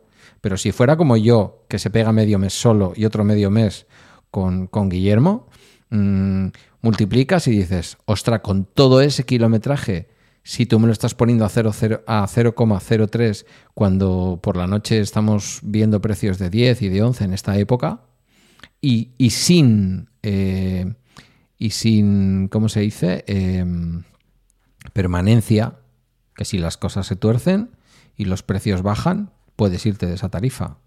Ojo porque en ese caso a lo mejor alguna tarifa comercial puede resultar rentable. A él le sale muy rentable. Ahora estoy mirando el chat. Los dos somos muy similares en eso, somos muy cabezones y estamos ahí y hablando de lo mismo y no sé cuántos chats y venga, pum, pum. Ahora te estoy buscando en el historial que hay 60.000 cosas. Si te lo encuentro, luego te diré exactamente porque él lo calculó cuánto exactamente le salía la diferencia, pero era bastante. ¿eh? Él creo que con las tarifas le salía eh, no sé si igual 80 euros y de la otra manera se hubiera ido a 130 o algo así. Te estoy hablando de memoria, si lo encuentro te lo, te lo diré. Pero en su caso es, es, espectacular. Y si encima ya lo combinas con placas solares, ya alucinas, porque si lo malo de esa tarifa es durante el día, que los precios son muy altos, pero no consumes durante el día, es que ya ni baterías ni nada. O sea, te sale redondo del todo. Quien tenga posibilidad, está claro. Eh, pero sí, si vas a hacer un alto consumo por la noche, tú vas a, hacer mucho kilometraje con, un coche eléctrico, seguramente el PVPC no es, no es tu tarifa. Bueno, pues mira, le, hemos dado vuelta al argumento, ¿eh? porque hemos estado defendiendo otras cosas en otros momentos, pero también uno va evolucionando porque vamos investigando. Ya me pasarás un enlace a ese Google Sheet y ya lo... Sí, lo que estaba pensando, no sé si, si estará Claro, como Iberdrola no te lo hace eh, por eh, tarifa, o sea, por la, por la tarifa Valle, sino que te lo hace en un horario concreto, no sé si solo va a contemplar exactamente. De la madrugada. Sí. Por eso no sé si solo va a claro, porque él contempla Valle, no de una 7. No sé si vas a poder discriminar. Eh, pero bueno, yo te lo paso y siempre se puede modificar buscando, buscando estas, estas cosas. Sí, pero bueno, insisto nuevamente, que ya sé que mi forma o mi formato no es tan exacto como el tuyo. Pero si yo me voy a la última factura, multiplico kilovatios, es verdad que luego hay otras cosas, ¿vale? Eh, el pequeño impuesto que se paga o la pequeña cantidad que se paga por todo el tema de la energía renovable y, los peajes de acceso y todas estas historias. Mm, vale, vamos a suponer que por ahí no haya mucho cambio eh, yo creo que comparando facturas con la, con la... Mm, a ver, si te da un euro arriba o un euro abajo, no toques nada, porque posiblemente por una cosa que no has tenido en cuenta no sea tu tarifa. Pero si de pronto ves que son 20 pavos menos, que es un poco lo que vi yo el otro día con Pepe, y dije, bueno, pues voy a probar a ver qué pasa. En su caso, que ha calculado un consumo de 950 kilovatios mm, por la noche para cargar el coche, eh, pasas de 157 de PVPC a 90 con, la tarifa de Iberdrola lo eléctrico. Hombre. O sea que es esta la que habías. Es esta tarifa la que él había estado mirando. Exactamente esta, sí, sí. Pues claro, por 70 euros al mes. Pues está bastante bien. Claro, pues. Pero claro, es un caso, es un caso muy extremo, donde un Tesla, pues casi le va, le va justo también para, para hacer, no, no, pero, pero igual en invierno con mal aire y no sé qué, pues no estarás muy, no estará muy sobrado. Pero bueno, es eso, al final hay que buscar la tarifa eh, ideal en sea, sea tu caso el, concreto que, sea. Si te parece, Pedro, pasamos al tema de, los, de los, cargadores, porque hemos hablado mucho, mm. hemos hablado mucho de todo el tema de la carga en casa al día a día, que era bueno, la, primera situación donde lo que vas a hacer el 96% me parece que salía de, veces, por lo menos en mi caso. En mi caso es, bastante distinto al tuyo. Pero bueno, de todas maneras tú sales de casa y vuelves a casa, por tanto, preocupación cero, tienes el coche siempre cargado. Si esto lo tuvieses que hacer con, el León, pues tendrías que echar gasolina cada tres días, cuatro días, puede ser. Mm, estaba echando yendo a Hermua a 100 por hora cada 10 días. Entonces, posiblemente aquí tendría que estar echando. Sí, mm, si cargo el fin de semana, volver a rellenar el viernes o cosa por el estilo. O sea, una semana mm, justito, una semana justito. Que a mí es una de las cosas que aparte del dinero, que es una cosa que lo tenemos asumido desde siempre, nuestros padres han echado gasolina siempre, hemos estado allí, bueno, es como el comer, lo hemos visto de toda la vida y es algo normal, pero a mí me daba mucha rabia tener que ir, desviarme normalmente de, no es el camino que utilizo yo para ir a trabajar, siempre vas a trabajar pues eh, justo y perder esos 10, 15 minutos que, tardas, que parece, parece mentira, pero al final es lo que tardas, no solamente es el, los 30 segundos o minuto de echar gasolina en sí, sino es todo lo demás, esperarte la cola, eh, pagar, que si me desvío, todo todo eso que implica, que a mí eso lo mm. odiaba. Yo siempre llenaba a tope y vaciaba a tope para ir las menos veces posibles a la, a la, gasolinera, sea bueno o sea malo. Yo lo he hecho toda la vida y al coche nunca le ha pasado nada. Anécdota rápida. El otro día tuve que pasar al Suzuki Swift, que sigue estando a mi nombre, aunque es el coche de Amalia. Eh, tuve que pasarle la ITV. Me, me, suelo encargar yo porque a eso le gusta bastante menos, ¿no? Y entonces yo le dejé el Seat León y al Seat León me estaba dando tanta pereza, tantísima pereza echarle gasoil y no me acuerdo para qué lo tuve que usar. Ah, bueno, para todo el tema del, de poner otra vez en marcha la casa de Hermua para el nuevo inquilino, tuve que llevar muebles de Ikea y tal y cual, y el caso es que había movido el León, ¿no? Y un año después, exactamente un año y dos semanas después, tuve que volver a cargar gasoil en el... O sea, miento, agoté prácticamente el gasoil. Lo dejé a 25 kilómetros de, em, de autonomía. Pero lo dejé metido en el garaje y dije, mira, ya cuando baje el precio, si en un año no lo voy a volver a coger. Bueno, como se lo tuve que dejar a Malia, digo, le voy a echar algo. Y digo, puff, qué pereza irme hasta la gasolinera de Basauri, que es la barata, o hasta la gasolinera del, Bilbondo de, de, de Eroski, que es la barata y justo tengo debajo de casa en la carretera, bajo como medio kilómetro hasta la carretera y en la carretera hay una Repsol que estaba el gasoil como en Francia, como a 1,30 o casi, sí, casi a 1,40. Una barbaridad. Eh, pero justamente tenía, de cuando me hizo el Wilet, tenía tres pavos de descuento si echaba al menos 20 euros. Digo, vale, voy a echar 20 euros voy a echar lo mínimo. ¿Sabes? Como los chavales que salen con el dinero justo para rellenar el Seat Ibiza para el fin de semana. Pues ahí me fui yo con mi león y hice la... Y tuve la sensación de que no me apetecía moverme 200 metros para cargar el coche en la gasolinera. Y me di cuenta de esto que has dicho. Digo, qué pereza cargar el coche en la gasolinera. Y más, pensé, ya me acordaré de cómo va esto. O sea, fue una cosa fue una sensación rarísima porque he estado un año sin echar combustible. Claro, tú más, tú ya llevas más. Porque tú no tienes ahora mismo nada a lo que echarle combustible. Ahí está. Sí, debe hacer un año porque el, otro coche lo vendí pues en, en, esta época del año pasado y supongo que le eché algo antes de, entregarlo, o sea que debe hacer más o menos eso. Y cuando echas gasolina, te das cuenta que nosotros en el trabajo para cualquier cosa, ya no hablemos que sea inflamable, que sea corrosiva, cualquier cosa que, que, la gasolina y el gasoil pues no tiene nada bueno, te hacen 50 cursos, tienes que ponerte 50 EPIs, tienes que hacer un montón de cosas y aquí la gente echa gasolina como, pues mira, y la echo dentro, la echo fuera o es igual. O sea, es sorprendente que cualquiera pueda echar un líquido que es tan nocivo. Pero bueno, eh, esto funciona así como lo hemos visto de siempre entre nuestros oyentes yo no creo que haya ningún hater de la movilidad eléctrica. Si alguno queda con dudas, eh, creo que se publicó ayer, buscar en YouTube el último vídeo de Lars de todo, todo eléctrico, es el canal de Lars. Todos, todos eléctricos. Todos eléctricos. Es un dibujo animado precioso, una animación chulísima, además mm, libre para que la compartamos y para que expliquemos que es todo mentira lo que se está diciendo de que lo eléctrico es todavía peor, contamina mucho más narrado por Paco Culebras, o sea, eh, la combinación perfecta, ¿sabes? Eh, ahí se explica perfectamente todo esto que estamos diciendo y realmente lo que supone a, día de hoy seguir consumiendo eh, eh, sí, este vídeo este vídeo hace tiempo que está, que está rodando por ahí, porque hace tiempo que lo vi. Paco lo ha hecho, pues ya que también es, de Cataluña, pues eh, lo, ha, narrado también en catalán, y lo vi hace tiempo en catalán. Y sí. Ah, pues igual Lars le ha animado a que lo narre en castellano. No, yo creo que también estaba, pero igual, lo ha publicado ahora. O igual lo he descubierto yo hace poco, porque ya sabes cómo va el algoritmo de YouTube. Sí, este, hace tiempo que corre, pero a ver, yo qué sé, no hace falta ser muy listo que, que igual, igual un coche eléctrico no puede contaminar. Es que para hacer un coche eléctrico también se consume petróleo, correcto, igual que para hacer uno de los que consume petróleo. Solo que a eso hay que añadirle, que es lo que narran un poco en el vídeo, ¿no?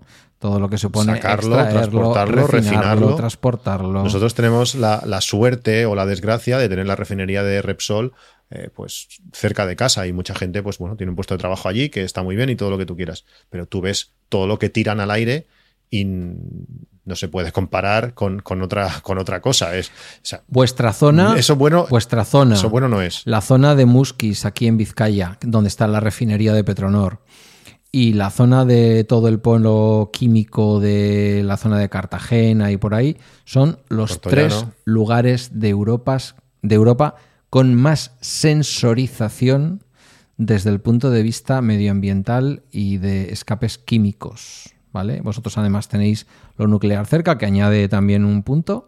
Em, por algo es, quiero decir, pero lo nuclear puede ser un riesgo, ¿vale? Hay gente, yo, yo ya no lo tengo tan claro, pero, pero puede ser un riesgo. Pero es que el otro es una realidad. Lo otro es algo que estás calentando el combustible, el, crudo, lo estás calentando para refinar combustible. Y eso saca gases sí o sí. Bueno, yo el proceso no sé cómo es, pero sí que veo los humos que salen, cómo son, cómo aprovechan cuando está nublado y bueno, es espectacular. No sé, no, yo creo que no puede contaminar lo mismo. Pero bueno, a lo que íbamos, el, el tema de la carga día a día es perfecta, es una de las grandes ventajas del coche, del coche eléctrico, aparte del ahorro económico, pues es la comodidad de salir de casa siempre con el coche cargado y, y perfecto. Mm, Eso con el, con el térmico no, no lo tenemos. Pero el problema, el problema es cuando eh, necesitamos, eh, ya no solamente por ahorrarnos lo que sea, sino que ya tenemos la necesidad de cargar en, en la calle, en cargadores, en cargadores públicos. Eh, aquí, como digo, en Cataluña tenemos la, suerte de tener muchísimos cargadores, tenemos toda la zona de costas si habéis venido eh, pues por aquí, por Cambrils, por Salou, por La Pineda, zonas muy conocidas, zonas muy populares pues para, para, para los vascos que venís mucho, para los aragoneses eh, que también vienen, vienen muchísimos, sobre todo la zona de Salou es una pasada de Zaragoza, gente de Zaragoza, de Huesca que, que, vienen, que vienen por aquí. Si sois oyentes, pues no pasa nada, me podéis pegar un toque que no es de vergüenza, sé de varios oyentes que han venido, pero al final, oh, es que me sabía mal, molestar, no sé qué. Siempre un no, siempre lo tienes, no cuesta nada. Que también me hace gracia eh, conocer, conocer a los oyentes.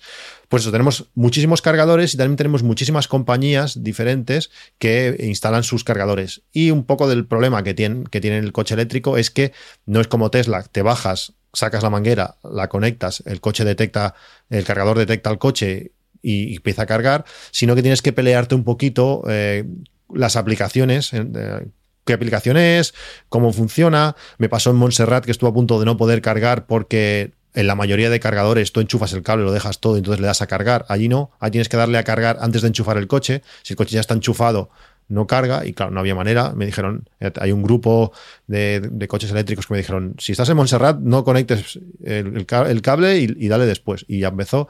Pues son diferentes cosas y una cosa básica que, que hay que tener es un, un llavero RF, RFID. Es un llavero wireless, por decirlo así, que la mayoría de cargadores eh, identifican y eso lo que, nos, lo que nos hace es eso, identificarnos a nosotros como los propietarios de esa conexión, de esa carga, para que no pueda venir cualquiera y desenchufarnos el, cable.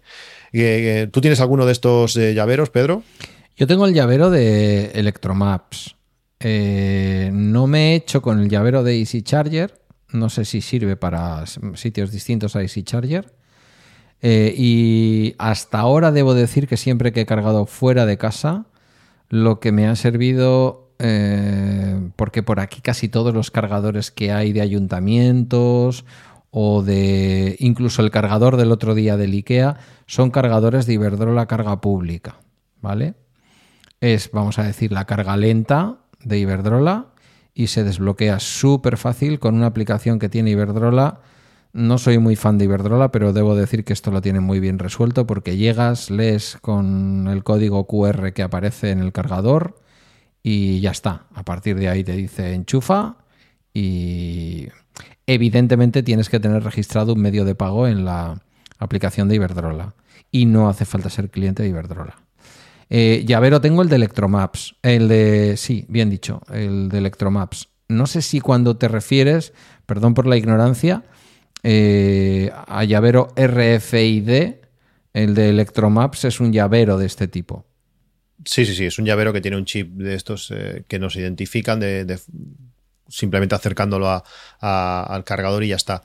También funciona muchas tarjetas de crédito con el chip también funciona. Da un poco de miedo poner la tarjeta de crédito en esto, pero al final lo que buscan es un, es un identificador para luego saber que, eres, eres tú. Eh, hay, por ejemplo, en San Cugat del Vallés, que está pues de camino de yendo, viniendo de Barcelona, que está muy bien de paso, que hay varios cargadores, y hay una de estos cargadores que permite empezar a cargar mediante el código QR. Problema de estas cosas también, que tienes que darte de alta eh, antes, claro, si no lo has visto nunca ese tipo de cargador, no es, no es algo tan extendido como Iberdrola quizás, pues claro, tú este cargador no lo conoces, te tienes que dar de alta en ese momento. Normalmente son, estos cargadores tienen pantallas que están puestas de tal manera que el sol los, las castiga mucho, no se ve un carajo, o sea, no sabes que te está enseñando la pantalla. Tienes que darte de alta en webs que no están preparadas para, para usarlas desde móvil, porque tienen eh, como ventanas emergentes o, menús flotantes que, eso los, teléfonos móviles lo llevan fatal. Tienes que estar poniendo el móvil en, horizontal y el vertical a ver si consigues acceder a, una parte que, que no puedes hacer zoom de la web ni para adelante ni para atrás para poder pulsar botones. La primera vez que fui a ese cargador, pues me tiré, yo no sé, un, cuarto de hora y no hubo manera de cargar. Cuando ya me iba a ir, me vino el, un taxista que estaba al lado y me dijo, oye, mira, tienes que hacer esto. Había un taxista con un Tesla y, bueno, gracias a él, pues al final lo configuré y pude cargar.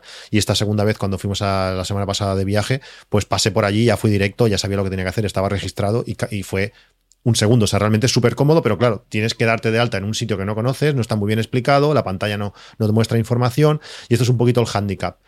Eh, con estos, eh, con estos eh, llaveros, además, eh, podemos acumular saldo en la aplicación de Electromaps y eh, cargar directamente ya con el, con el llavero.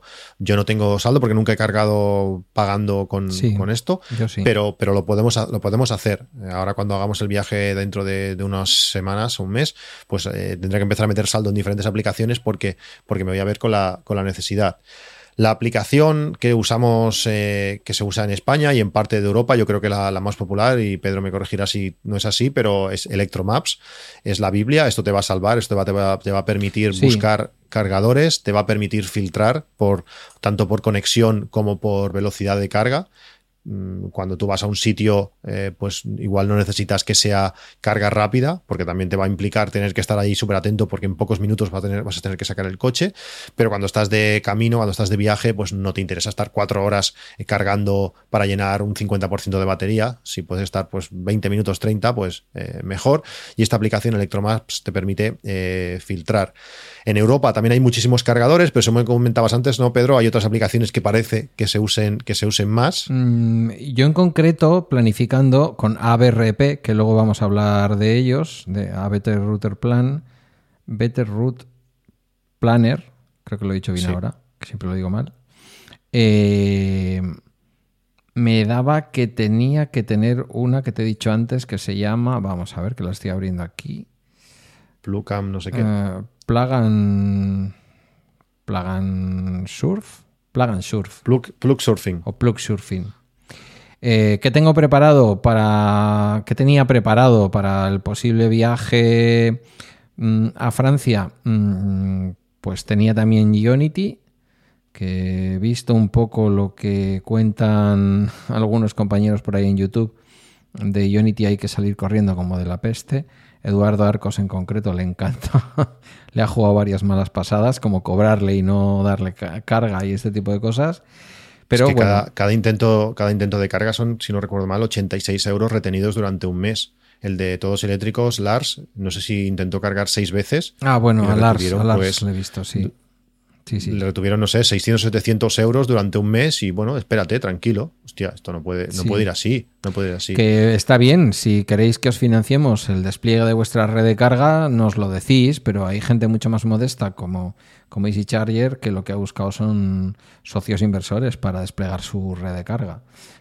Bueno, lo de Easy, Charger es, es, una pasada. O sea, realmente eh, lástima que la política que tengan, que es la más lógica y es la que tienen que hacer, es la de colocar eh, cargadores en, las carreteras principales. Eh, que eso es clave cuando tú quieres viajar, pero tener yo creo puntos de carga. Sí, pero muy importante. Vamos a ver cómo, escuchando su último podcast, yo creo que vamos a ver cómo Easy Charger, posiblemente sin perder su cultura, que es la de un precio bastante económico mm, de la recarga para lo que son normalmente las grandes compañías.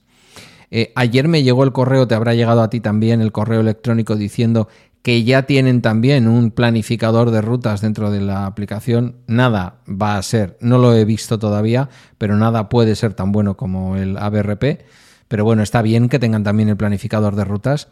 Y luego a mí una cosa que me encanta de Easy Charger, primero es que es una pequeña startup española, aunque ahora mismo viene ahí como, no sé si dijeron 30 o 40 millones de euros de financiación, y yo creo que les vamos a ver fuera de las grandes rutas o por lo menos mm, con más presencia en las grandes rutas, lo que a veces hace que te pillen cerca, porque tú igual estás yendo por una ruta que no es una gran ruta, pero si cerca tienes una autovía y hay más cargadores en la autovía, igual con que te desvíes 10 o 15 kilómetros has llegado a la autovía donde puedes cargar, ¿no? Bueno, ya veremos. Desde luego, si podéis, esto no está patrocinado, pero si tenéis al paso un Easy Charger, y no sois usuarios de Tesla y por lo tanto no tenéis supercargadores y este tipo de cosas, eh, su, su, manera de entender la carga y la atención al cliente yo creo que sobresalen, ¿no? Son empresas de ese Tesla, estilo, de O2, PP y este tipo de empresas. Tesla tiene dos ventajas. Tiene la potencia de, de cargadores, bueno, tres ventajas. La potencia de los cargadores, que ahora mismo pues, eh, es prácticamente inigualable.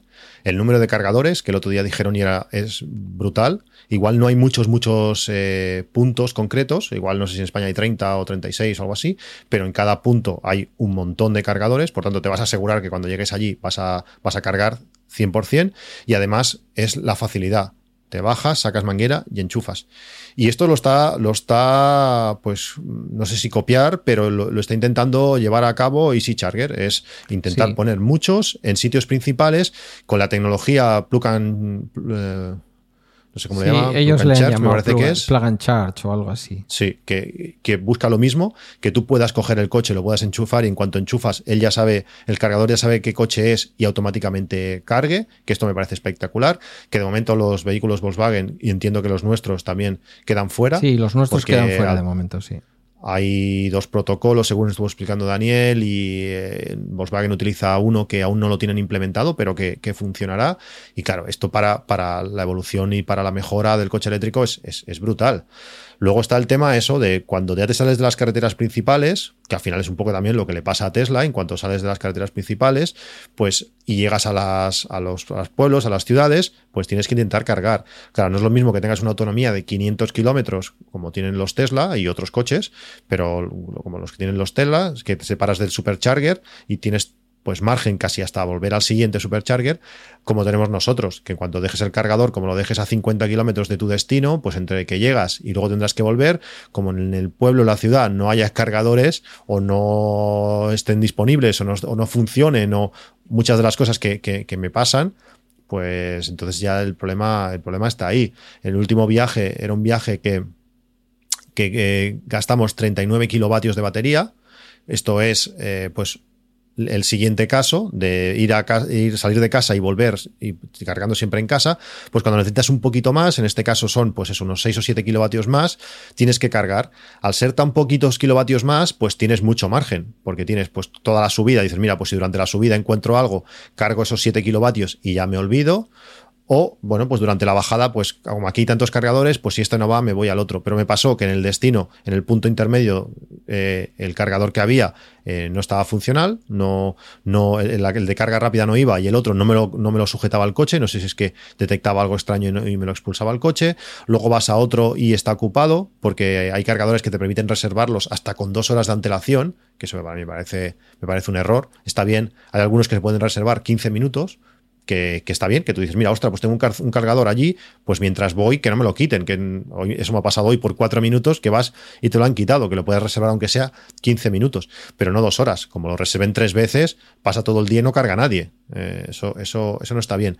Pero claro, eh, ahora mismo tenemos el problema ese en, ciudades que eh, no hay seguridad de que vas a cargar. Si en el pueblo aquel hay un cargador, pero ese no va, tienes que ir siempre con un poco de margen de seguridad o un poco bastante para poder como mínimo llegar al siguiente. Y claro, ya que el siguiente funcione, está claro. Eh, ese, es, el problema, el problema principal cuando nos pasamos de nuestra, nuestra longitud de, batería. No sé si has tenido la oportunidad y supongo que también un poco eso es lo que te pasa a ti pues para no llevarte el mía a Francia.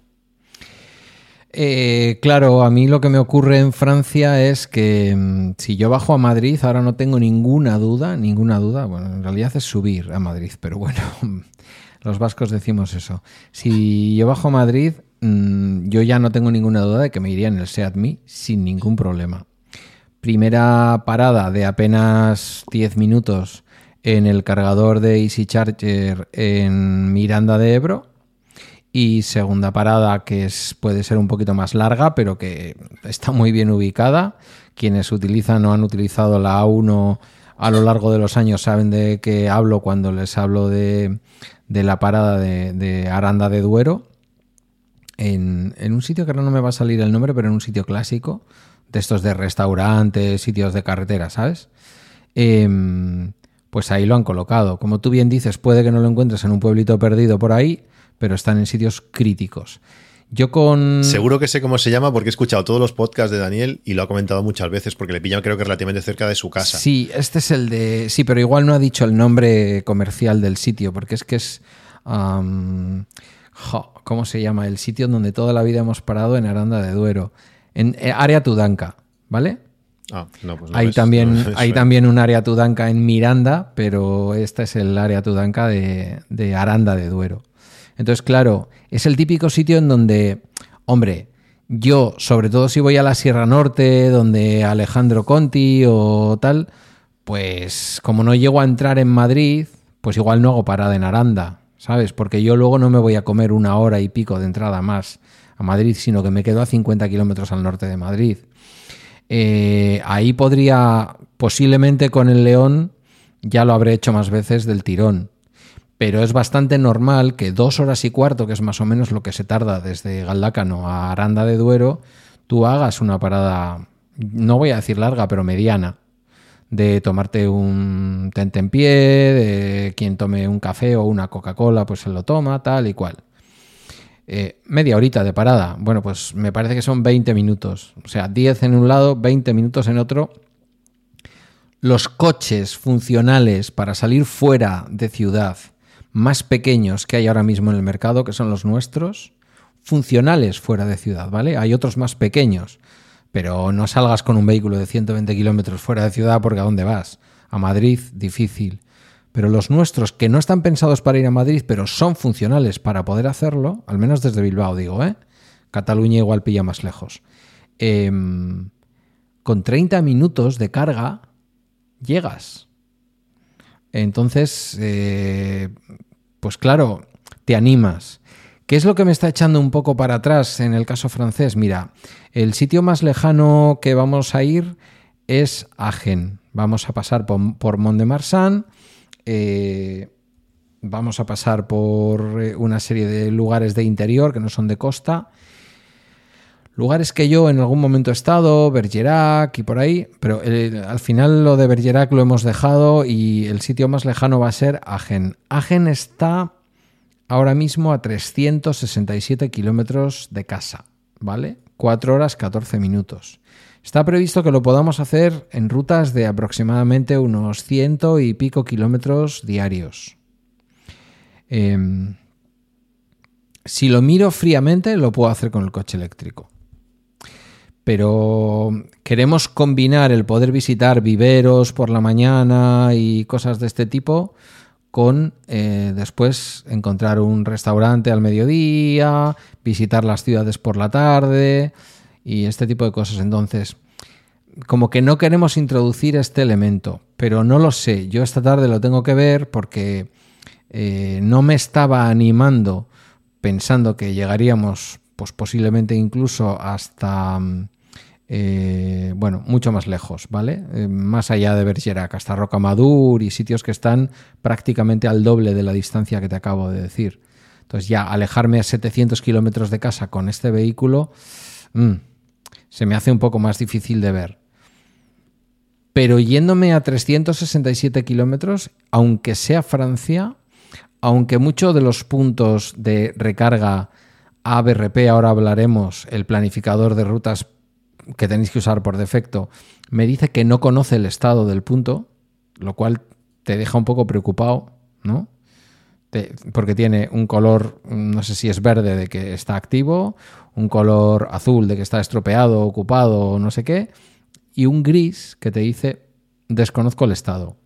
Entonces, claro, llegas a un punto de carga desconociendo el estado y te entra un poquito de canguelo. Es como llegar a una gasolinera mm, y te dicen no sé si va a estar abierta.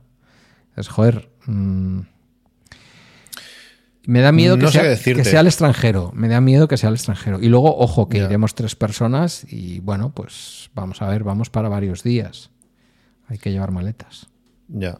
Bueno, a ver, yo al final el tema es, tú abres, abres Electromaps, esa aplicación que hemos recomendado, y ves la cantidad de puntos que hay en Francia y no sé, mucho miedo no me daría.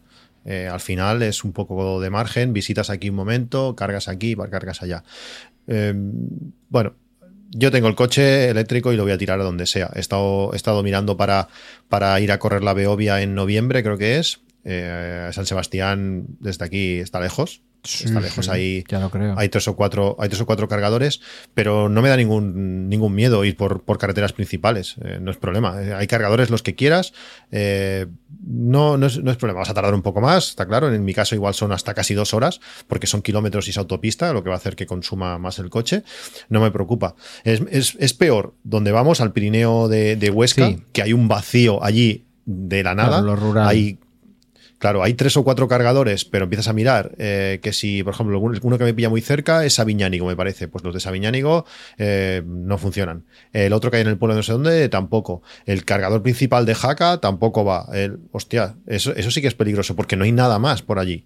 O sea, al final no hay nada más. Estás muy vendido. Si me tengo que bajar hasta Huesca para para poder cargar, claro, eso me tiene que dar un margen de, kilómetros que el coche ya de por sí no dispone y encima te estás moviendo por, por el Pirineo o Prepirineo que, que, va a consumir más, pues eso para mí es lo peligroso. Pero, por ejemplo, ir a San Sebastián, por muy lejos que esté, pues no, no me da miedo. Es que al final paras cada dos horas, eh, comes un poquito, sacas una pelota, juegas con la niña y a fútbol lo que, lo que necesites y, tiras. Si encima tú te vas haciendo recorridos de 100 kilómetros o 120 o 150, pues mm, un día después al día siguiente, no sé, no, no, le veo, no le veo dificultad. Si físicamente las maletas no caben, pues entonces ya no hay más que hablar, ¿no? Pero por lo demás, eh, me preocupa mucho más el vacío, que además lo comentaba en el último podcast también Daniel, que, en Aragón hay un vacío de cargadores brutal como no vayas a Zaragoza o la autopista Zaragoza-Lleida, lo demás hay un vacío que mm, es difícil. Hay mucho, hay, hay mucho. Hay algún hotel que si no eres cliente del hotel no te dejan cargar, que ya he mandado varios, varios emails y claro, no voy a pagar una noche para cargar, para cargar un rato eh, la batería. No sé, es más peligroso eso, lo rural o las ciudades, pueblos relativamente pequeños, que movernos por, por la península con las limitaciones de carga rápida que tiene nuestro coche, que aunque teóricamente puede cargar a 4 eh, a 40 kilovatios, sí, 40 kilovatios en, continua, a la práctica irreal son 27, 28, 30 como muchísimo. Y eso, claro, pues tiene sus limitaciones. Sí que teóricamente cargarás la batería en una hora, que no es así, pero claro, es una hora, no son los 15 minutos del Tesla que te va a cargar a 150, 200 kilovatios y vas a tener pues 200 o 300 kilómetros por delante. No, no es el caso. Eh, no lo sé. Yo quizás a la tarde me lié la manta a la cabeza y finalmente me atreva a plantear que. Yo qué sé. Que hay que ir con. Que hay que ir con el coche eléctrico, ¿sabes? Pero reconozco que me da un poco de. Me da un poco de miedo. Mira, ahora mismo estoy metiendo. Eh, estoy metiendo eh, sí, lo digo bien, Agen, o sea, como si me fuera a ir del tirón, diciéndole además que quiero llegar a Agen con el 100%. Esto es una cosa que... Esto es no, eso, no, lo vas a poder hacer, no puedes llegar al 100%. Eh, ya, pero es el truco del almendruco. Este es el, este es el truco del almendruco, porque si yo... Eh, está, lleno, de cargadores, Agen. Hay por lo menos 15. Eh, claro, pues por eso, por eso te lo digo. Es decir, no me vale con que usted me deje con un 20% de batería en el lugar de destino. Porque al día siguiente yo tengo un... O, o cuando llego tengo un 20% de batería para encontrar un sitio cercano donde cargar. No, yo quiero que usted me incluya en el viaje del día la carga suficiente para que efectivamente al 100% nunca vas a llegar, Pero aquí pidiéndole, eh, si se hace en web, porque haciéndolo en web está chulo también, le vas diciendo qué, peso extra vas a llevar, a cuánto quieres que llegue al cargador, a cuánto quieres que llegue al punto de destino. Y era una cosa que te iba a comentar. Me parece interesante, eh, sobre todo en los viajes de más de una etapa, decirle que quieres llegar al punto de destino con el 100%. Luego tú esto lo manejas como quieras. Quiero decir, si te está diciendo que el cargador para llegar al 100% al hotel lo tienes a medio kilómetro del hotel, igual lo que te interesa es ir al hotel, eh, ¿sabes? Dejar las maletas, eh, que la gente se quede duchándose, qué tal, y tú ir a 400 metros a dejar el coche cargando durante la noche y al día siguiente ya te lo encontrarás, vuelves a ir a por él y punto. O llegas con tiempo suficiente y haces la carga antes de irte para el hotel. Vale. La alternativa más razonable es que cargue por la noche y no perder tiempo. Pero si tú al ABT Route Planner le dices que quieres llegar al destino con el 100%, lo que va a hacer es decirte dónde debes parar para llegar al 100%, para que tú al día siguiente no salgas del hotel con el 50%.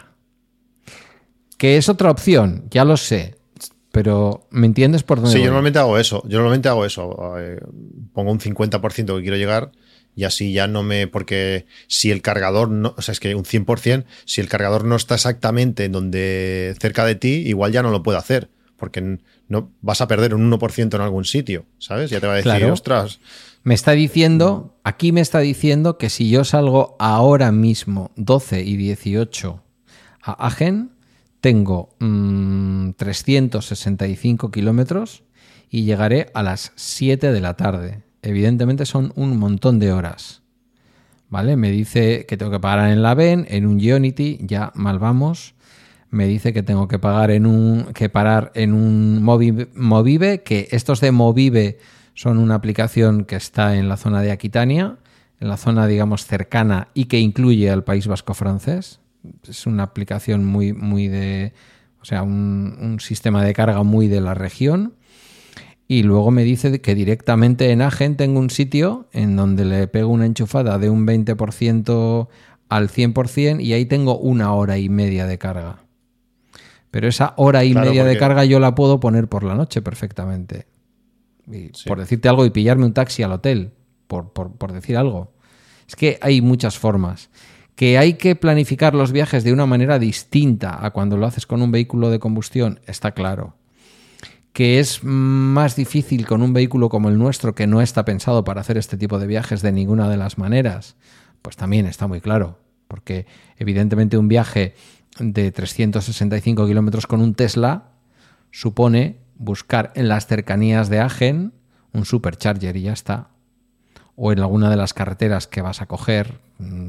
Sí, o aunque sea mitad de camino. Si son 500, pues tienes aunque te queden 100, pues te vas a tener 400 para moverte y, volver. Sí. no es problema. Bueno, ya, ya que has hablado mucho de, de BT Router Planner, pues yo me estoy dedicando mucho a eso. Esta aplicación está genial, puedes definirlo todo. Además, son consumos súper realistas, que esto fue lo que me incitó a hacer aquello que te he explicado al principio del Home Assistant para saber exactamente cómo lo cuadra todo y cuántos kilovatios me supone cada cosa. Y con la BT Router Planner, además, te permite exportar un Excel que pues toda la información que ves en la aplicación, pues lo tienes en un Excel para tú ir jugando. Claro, esto a mí lo que me está implicando ahora, que vamos a estar en ese sitio del, del Pirineo Aragonés, pues es con, con ABT Router Planner decirle, vale, pues si quiero ir a Sabiñánigo, ¿qué porcentaje de batería me va a suponer esto? Volver, ¿cuánto me va a suponer? Porque al ser Pirineo, al ser subida y bajada, varía bastante. Entonces, tengo apuntadas todas las poblaciones cercanas, todos los cargadores cercanos, qué porcentaje de batería me va a consumir y voy a tener que estar un poquito pensando eh, en eso. Eh, bueno, es, el hándicap que tiene, que tiene nuestro coche. Eh, con los eléctricos en general se, minimiza bastante más, pero claro, cuando, y sobre todo cuando estás en sitios que no quieres arriesgar nada, no quieres llegar al cargador con un 10% de batería. Claro, es que si tú al final dices eso, yo quiero llegar al pueblo donde voy, quiero llegar con un 60% de batería, porque no quiero saber, eh, o sea, no quiero preocuparme de después encontrar un cargador concreto. Pero claro, llegar con un 60% con, por el Pirineo me implica cargar muchas veces y, muy, y mucho rato en todos los cargadores previos para poder llegar a, ese porcentaje allí.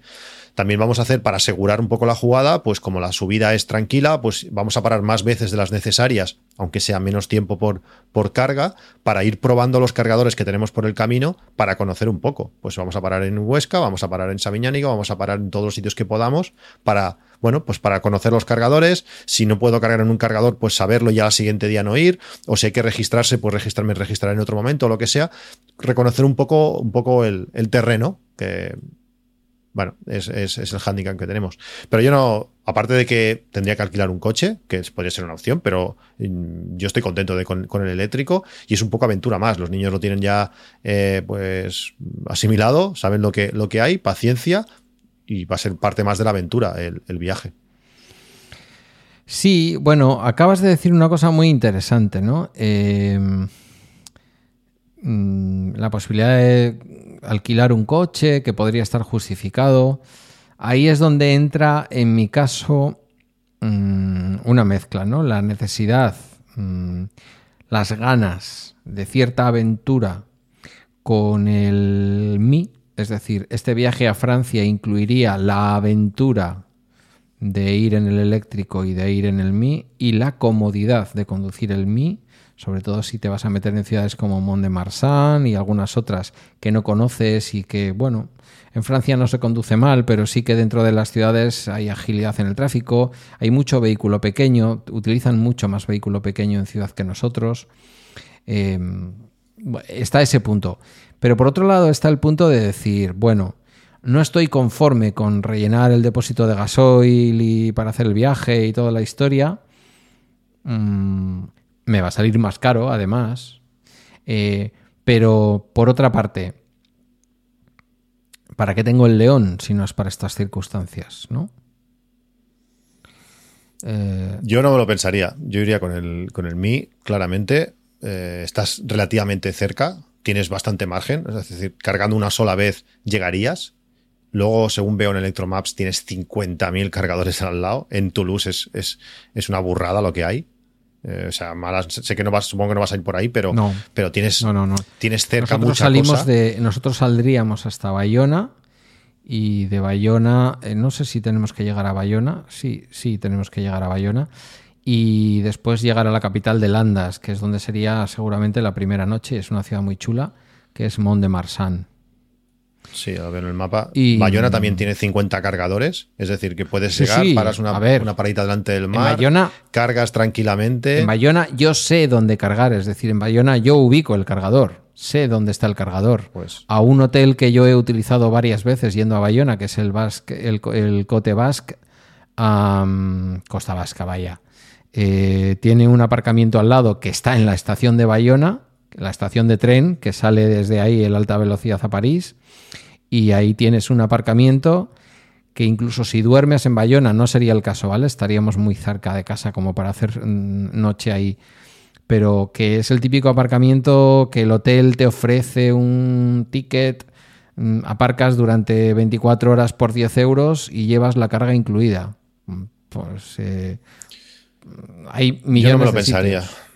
No, yo no lo pensaría, porque además lo que veo es que la mayoría son de pago y eso está bien porque te vas a asegurar que vas a poder cargar. Sí, sí, sí. Mm, es que veo mucho y además mucho por el camino, mucho por eh, en, la ciudad esta que ibas, eh, a las afueras también hay. O sea, mm, no sé, yo no me lo pensaría. A mí me, me, gusta también, digo, la actitud de los niños y mi mujer en ese sentido es, es propicia, están por la labor no sé, no, yo no, no, no, me plantearía otra cosa. Es, es un buen momento para, para, para probar esto. Además, buena temperatura. Eh, estás cerca, es que 300 y pico kilómetros no es mucho. No, no es que digas, hostia, 700, que el coche se va a empezar a calentar. Se va a calentar en el sentido de cuando tú, según dicen, yo esto no lo he probado, cuando haces tres cargas rápidas seguidas, pues la velocidad de la carga aún baja más porque la batería está aún más caliente, entonces no puede cargar tan rápido. Pero aquí al final vas a cargar una vez por día como mucho. Mm, no sé, no, no le veo problema, ¿eh? Si, las, no, te caben las maletas. Yo tampoco. Eh, de hecho, fíjate, estoy viendo, ¿no? El cargador de Mont de Marsan está en la estación. Es un cargador que tiene el CCS combo de 50. Que seguramente para cualquier otro que vaya con un coche más avanzado que el nuestro, dices, eh, bueno, es como poco pero es para nosotros sería como ideal, no sé cómo funcionan estos cargadores, pero para nosotros sería como ideal en el sentido de, vale, yo ya sé dónde está el cargador. No, no voy a cargar a la noche para llegar al hotel al 100%, pero es que voy a dedicar la mañana a ver Mont de Marsan. Entonces, lo primero que hago es arrimarme a la estación, poner el vehículo a cargar y ya veo que al lado de la estación está la plaza de toros de Mont-de-Marsan, porque sí, señores, señoras, en el sur de Francia también hay corridas de toros. Eh, y, estoy como a 50 metros, 150 metros de lo que es el centro de Mont-de-Marsan. Y bueno, entonces mm, dices mm, que me estoy animando, vaya. Mm, es que yo lo haría. No, no, es nada barato, ¿eh? Los cargadores también te los digo, ¿eh? Hay, cada uno más chulo. Hay unos que están en Mont de Marsan que ya simplemente la carga son 3,7 euros y luego son 2,5 euros eh, por hora a 22 kilovatios. Es decir, que vas a poder cargar 7,4 por 2,5 más 3,7. Barato no, no es, pero bueno. Eh, también es cuestión ya, ya que si, ya, si hay mucha disponibilidad, pues ponerte de Xmikis, pero parece que todos son así. ¿Cómo que voy a poder cargar a 7,4? Dices porque has visto uno de los de 22 kilovatios. Claro, nosotros no podemos cargar sea como sea más de más de 7,4 y de todos los que veo solamente pero si estás en un CCS en un CCS combo de 50 cargarás a 30 o a 32 o a lo que cargue el coche pon más 27, pero si, si te vas a un CCS combo son 3,7 para iniciar la, recarga y 10 euros 10 euros hora por minuto. ¿Cómo 10 euros hora por minuto? Bueno, pues 60 minutos 10 euros. Si estás 30, pues pagarás 5, entiendo. Ah, o sea, cargas por, por tiempo. Sí, sí, sí. Entonces, si estás una hora, podrás cargar 27 kilovatios y te va a costar, eh, pues eso, 14 euros.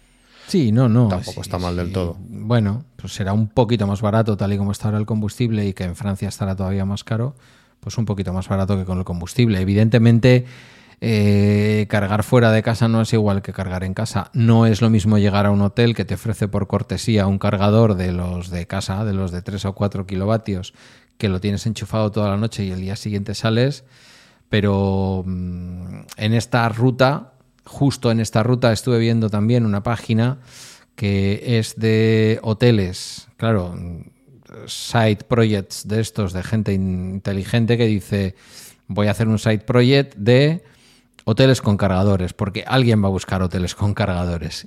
Y ese soy yo, buscando hoteles con cargadores.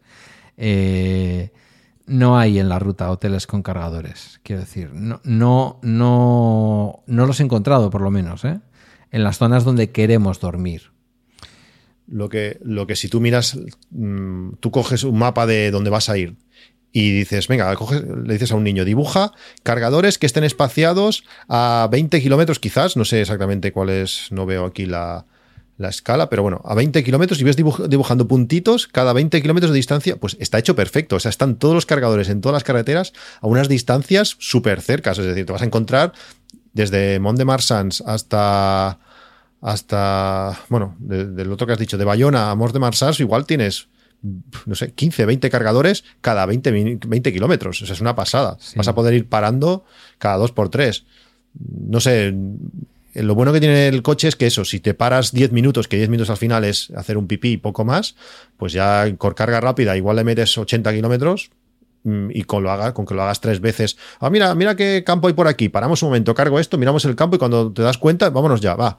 Y así vas haciendo para, para hacer dos fotos en un, cerca de un cargador y lo tienes. Mm, es que hay, hay un montón, hay un montón, no, no va a ser problema cargar. Hay muchos, sí, sí, hay muchos.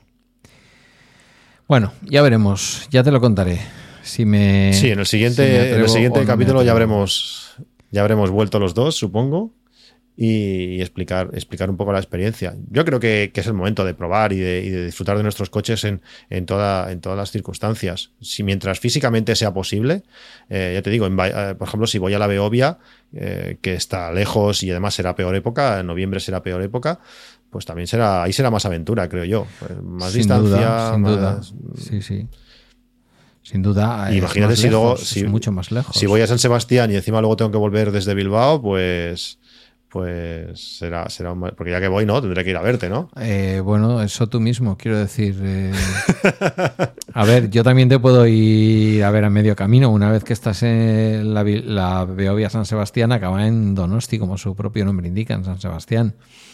Entonces, pues yo qué sé, también en un momento dado.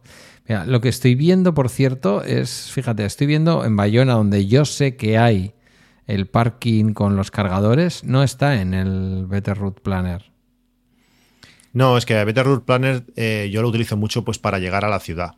Eh, luego Pero luego miras demás- Electromaps. Sí, sí, sí, siempre. Vale. Siempre. Porque, bueno, es eso. eh, falta mucha cosa. Electromaps es la Biblia. Aquí está todo. Eh, por lo menos en, en- España. En Francia no lo sé. En Francia aquí aparecen muchísimos. O sea, muchísimos. Mm, Pero yo siempre tiro eso, tiro de uno para que te diga la batería, porque tiene en cuenta pues el terreno, tiene en cuenta un montón de cosas. Y si encima te haces premium, pues aún tiene en cuenta el tiempo en tiempo real, eh, un montón de cosas. Si tienes un Tesla, se comunica con el Tesla y va dándole el consumo en tiempo real también. eh, todo eso, pero siempre con los cargadores en destino y eso utilizo el, eh, Electromaps. Sí, es una manera también de poder encontrar a lo mejor eh, puntos de recarga más lentos, más baratos, incluso gratuitos en ciudades en donde a lo mejor estás visitando durante toda la mañana la ciudad y dejas simplemente el coche enchufado. Bueno, sí, claro, claro. Es que yo estaba mirando Beta Route Planner, esto está petado. Bueno, pero ya en el entorno de San Sebastián y en el entorno de Bilbao también hay un montón, ¿eh? Sí, por eso no me da miedo ir y las carreteras principales tienen, tienen, tienen un montón. Eh, al final son horas, creo que son cinco horas ir, eh, más dos de carga, que sí, son siete. Pero bueno, vas con niños y al final también cada dos horas vas parando, que es lo que te pide el coche. Pues vas haciendo de aquí a allí, igual paras en algún lado, igual paras, te vas un día antes y paras en Pamplona, o paras en Logroño y te metes un vino allá, no sé. Mm, eh, es un poco, un poco haciendo y tener claro lo que, lo que, lo que toca y ya está, sin más. No es un Eniro, no es un Tesla, pero, pero bueno, se puede hacer y, y tengo ganas de hacerlo. Veremos si en esa época todo ayuda, porque si subimos igual con el mismo tiempo que la última vez, pues se complicará aún más. Pero espero que no vuelva a caer el diluvio universal cuando, cuando vaya. Ya, bueno, hombre, mm. es que aquello fue un poco exagerado. Ya, ya. La, la anterior Beovia que se pudo hacer, la del año pasado no, eh, granizó. Había gente corriendo de espaldas y todo para que no le pegara el hielo en la cara. Cosas que pasan. este es el norte, amigo. Este es el norte. Bienvenido al norte. Eh, Sí, sí. Si te vas a Zumárraga, estás en la web de, de Electromaps. Sí, Eh, busca la zona de Euskadi, busca debajo de Nosti, Zumárraga, Tolosa, Beasain, Eibar, El Goibar, o bueno, meter en el buscador. Sí, va a ser lo mejor, porque entre que los cargadores tapan las letras. Vale. Vale, ya lo he visto. Aquí hay dos, se supone. Un parking. Y un. Bueno, Par- ¿Qué le pasa ¿Un parking? bueno eso pone.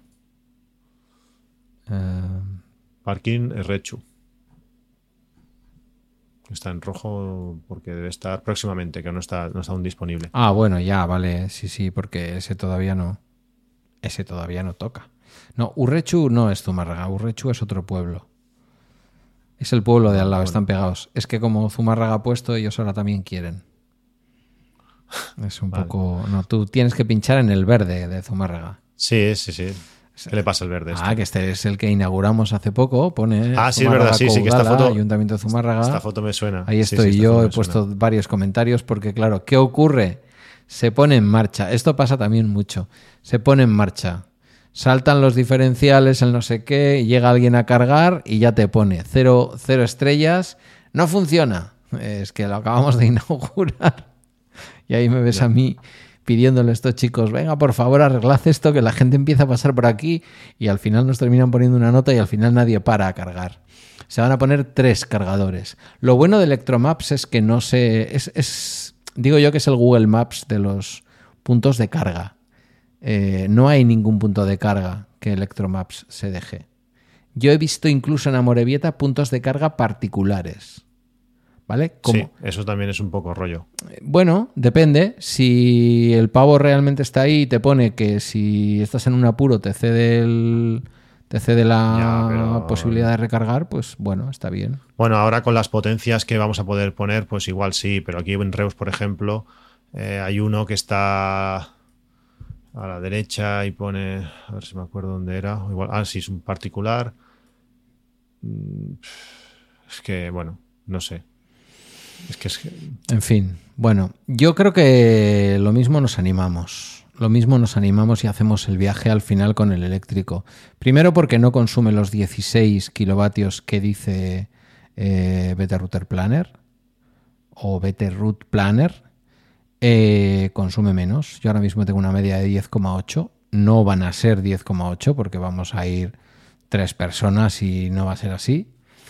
Eh, vamos a llevar peso. Entonces, bueno. Sí, pero hay que, hay que también tienes que entender cómo funciona eh, Better Router Planner. ¿eh? Hay un vídeo en YouTube que lo explican claramente y para mí esos 16, 161 vatios por kilómetro lo clava. O sea, lo clava, porque ese, ese, valor lo calcula a 110 por hora y en varias condiciones. Si yo empiezo a bajar, que el otro día estuve haciendo pruebas de empezar a bajar, ya llego con algo menos porcentaje de batería de lo que, de lo que él, que la aplicación eh, utiliza o me dice. No, no, a mí me gusta, me, gusta, me, da mucha seguridad. Yo sé que si me dicen que llego, es que llego haz, una prueba cuando vayas a trabajar o el siguiente viaje, claro, aún te falta, pero con el siguiente viaje o cualquier cosa donde vayas, antes de salir, pilla BT Router Planner, le pones a qué porcentaje de batería vas a salir, que es la que tiene tu coche ahora. Claro, es que el problema es eso, que tú ya no, la puedes ver la batería. Claro, yo la sé exacta. Sé exacta a la que salgo y exacta a la que llego. Entonces, claro, un, 1% de batería ya me canta, ya lo puedo ver. Pero bueno, eh, claro si lo pones, verás más o menos, claro, en tu caso será, más o menos, cuando, y, sobre, sobre todo si es un viaje más largo, ya más o menos lo verás. Eso, pues si con 16 con, o 161 se te cuadra, o igualmente vas muy sobrado, entonces igual puedes bajarlo un poco. Yo con cuatro personas, eh, alguna maleta, eh, todo esto, 5% eh, de degradación le he puesto. Mm, no, realmente no lo puedo saber, pero lo que le he puesto, pues cuadra. A mí lo del 5% creo que me lo ha puesto por defecto, ni me lo ha preguntado. Sí, sí, lo pone por defecto, por eso no lo he querido tocar. Entonces, estoy pendiente de hacer algún viaje más largo para saber exactamente, pues, cómo, lo cuadra, porque me interesa mucho para ahora cuando vaya de vacaciones, saber, poder calcular, que, esos cálculos son reales. Sí, me ha dado sensación otras veces que eh, llegabas con algo más de batería de lo que él decía, pero algo más, muy poco más. Y yo y la manera que conduzco es eh, ultra conservadora, intentando anticiparme y estas cosas. No consumo en Eco Plus, no conduzco en Eco Plus, pero intento anticiparme a todo y mm, bueno, eh, es algo que, como referencia puede estar muy bien. A ver, el Eco Plus es lo que es ¿eh? en nuestros coches. Quiero decir que si al final eh, quieres pasar de 95 y fijar la velocidad en 100, teniendo en cuenta que el modo Eco te deja ir hasta 120, pones el modo Eco, que además te permite mm, te permite cosas, ¿eh? quiero decir, te permite poner el aire y te permite estas historias. Pero tú fijas la velocidad de ruta en 100 kilómetros por hora, pues ya está, punto. Si no, va a consumir más porque le, porque le pongas, o sea, no va a consumir menos porque le pongas el modo Eco Plus. Sobre todo cuando ya vas lanzado en ruta. Me parecen modos que tienen más sentido en ciudad, porque el coche pierde un poquito de ese punch, pero una vez que vas lanzado, el Eco Plus lo único que hace es que, sí, estos días, que te limita a 95, pero... Estos días he estado probándolo un poco, pensando un poco en ti y bueno, y sobre todo haciendo pruebas para, el viaje. Y ostras, cuando subo la rampa del parking y ya esa fuerza que tiene que puede subir con el freno de mano echado, eh, la pierde, me da un poco de. pero tiene, pero tiene otras comodidades, ¿eh? quiero decir, para la gente que no está acostumbrada al vehículo, ya tu familia igual está acostumbrada. Pero si montas a alguien que no está acostumbrado, esa patada que tiene el vehículo a veces para salir de los sitios, aunque no lo, aunque no lo provoques, que la pierde un poco, no la pierde del todo, la pierde un poco, eh, yo creo que hace más cómoda la conducción. Em, importante, por si nos escuchan, que algún oyente de los que nos escucha es usuario de algún vehículo de los nuestros. Eh, que lleves el coche en Eco Plus no significa que en un momento quieras hacer un adelantamiento y tengas que andar cambiando de modo simplemente pisa a fondo y automáticamente notas como, aunque no se desconecta el modo Eco Plus, el coche mm, pega el patadón igual. Y luego Sí, ya. tiene un, se- tiene un botón como al final que cuando presiona, presiona ese botón y. Eso es, rompe por completo la magia del EcoPlus. Bueno, nos hemos ido a las dos horas, sobre todo porque Sí. yo he hablado un montón. Pero bueno, como dicen que no se graba en hemos agosto y que tal, pues este podcast para la tercera semana de agosto va, pero que muy bien, creo yo, ¿eh? Perfecto. sinceramente. ¿T- ¿Tenemos algo más que añadir? No, yo creo que ya lo hemos dicho todo. Hoy hemos hablado mucho de cargas, las cosas buenas y las cosas que, que- que- que tiene que mejorar, eh, sobre todo nuestro coche, ya no solo los eléctricos, sino nuestro coche por, por esa capacidad o ese rango limitado que, tenemos, que si al final quieres dejar los márgenes de seguridad por arriba y por abajo, pues te mueves en un rango de no muchos, muchos kilómetros. Y cuando no tienes la seguridad total de poder cargar en todos los sitios, pues bueno, al final también es un poco acostumbrarte que no estamos acostumbrados a viajar continuamente. Si hubiéramos viajado 10 veces, pues dices, "Hostia, es una tontería, siempre encuentras. Y si no, te vas a cualquier bar le dices al tío, oye, porfa, déjame enchufar, aunque sea, te pago lo que me digas. eh, que al final, seguramente lo, lo que voy a tener que hacer va a, ser, va a ser eso: irme al tío de la casa y aunque esté en, en un apartamento del tercer piso, decirle, mira, eh, déjame cargar un par de noches y te pago lo que me pidas y ya está. Que, que es que me va a salir más barato y, y voy a estar más tranquilo. el día cargador de la vuelta. ocasional, si llegas a las 6 a un hotel o a una casa rural y vas a salir a las 9 de la mañana, el coche está cargado, ¿eh? pero completo. Sí, sí, sí, sí, por eso. Bueno, ya, ya os contaré. eh, muchas ganas de, de probar el coche fuera del trayecto normal, de los 23 kilómetros que tengo para ir y volver de trabajar. Y aunque hemos hecho bastantes salidas, hemos ido a la playa y muchas cosas, pero mm, no se viaja cada día y tengo ganas un poco de ponerle un poco más el coche a, a prueba. Pues nada, yo creo que le vamos a llamar al episodio a viajar, ¿te parece? Me Perfecto. parece la manera de... O por lo menos intentarlo. Vale, mira, haremos esto, a viajar, entre paréntesis, o por lo menos intentarlo.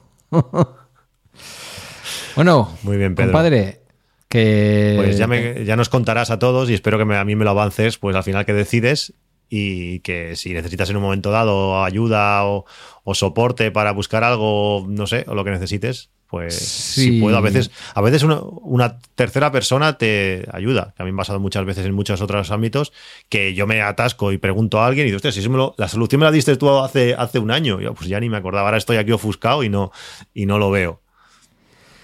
Que lo iré contando, porque seguramente esa semana no, no garantizo periodicidad diaria ni garantizo exactamente una hora, pero casi seguro que voy a ir contando las cosas que vaya viendo. Y si vamos con el vehículo eléctrico, desde luego un poco también las, las cosas del vehículo eléctrico las iré contando en el bala extra, que sí que, voy, por el que sí que voy a grabar en, el último, en, el- en la última semana de agosto. Pues nada, hasta aquí. Gracias por haber llegado hasta aquí a todos los oyentes y a todas las oyentes y hasta muy prontito.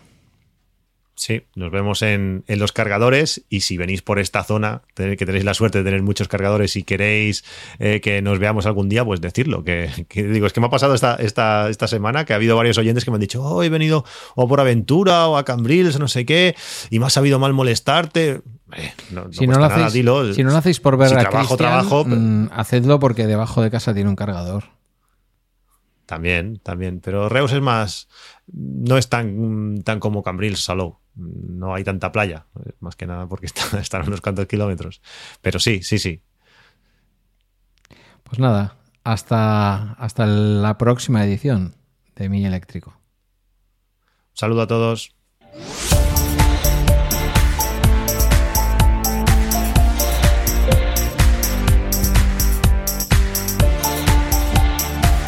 Aquí termina el episodio de Mi Eléctrico. Esperamos que haya sido de tu gusto y lo hayas disfrutado. Mientras llega el siguiente, Patuflins y Pedro te leen en Twitter, también en infocorreo.icloud.com. Puedes escucharlos en sus dailies, Apps Mac en 8 minutos y Bala Extra. Hasta el próximo episodio.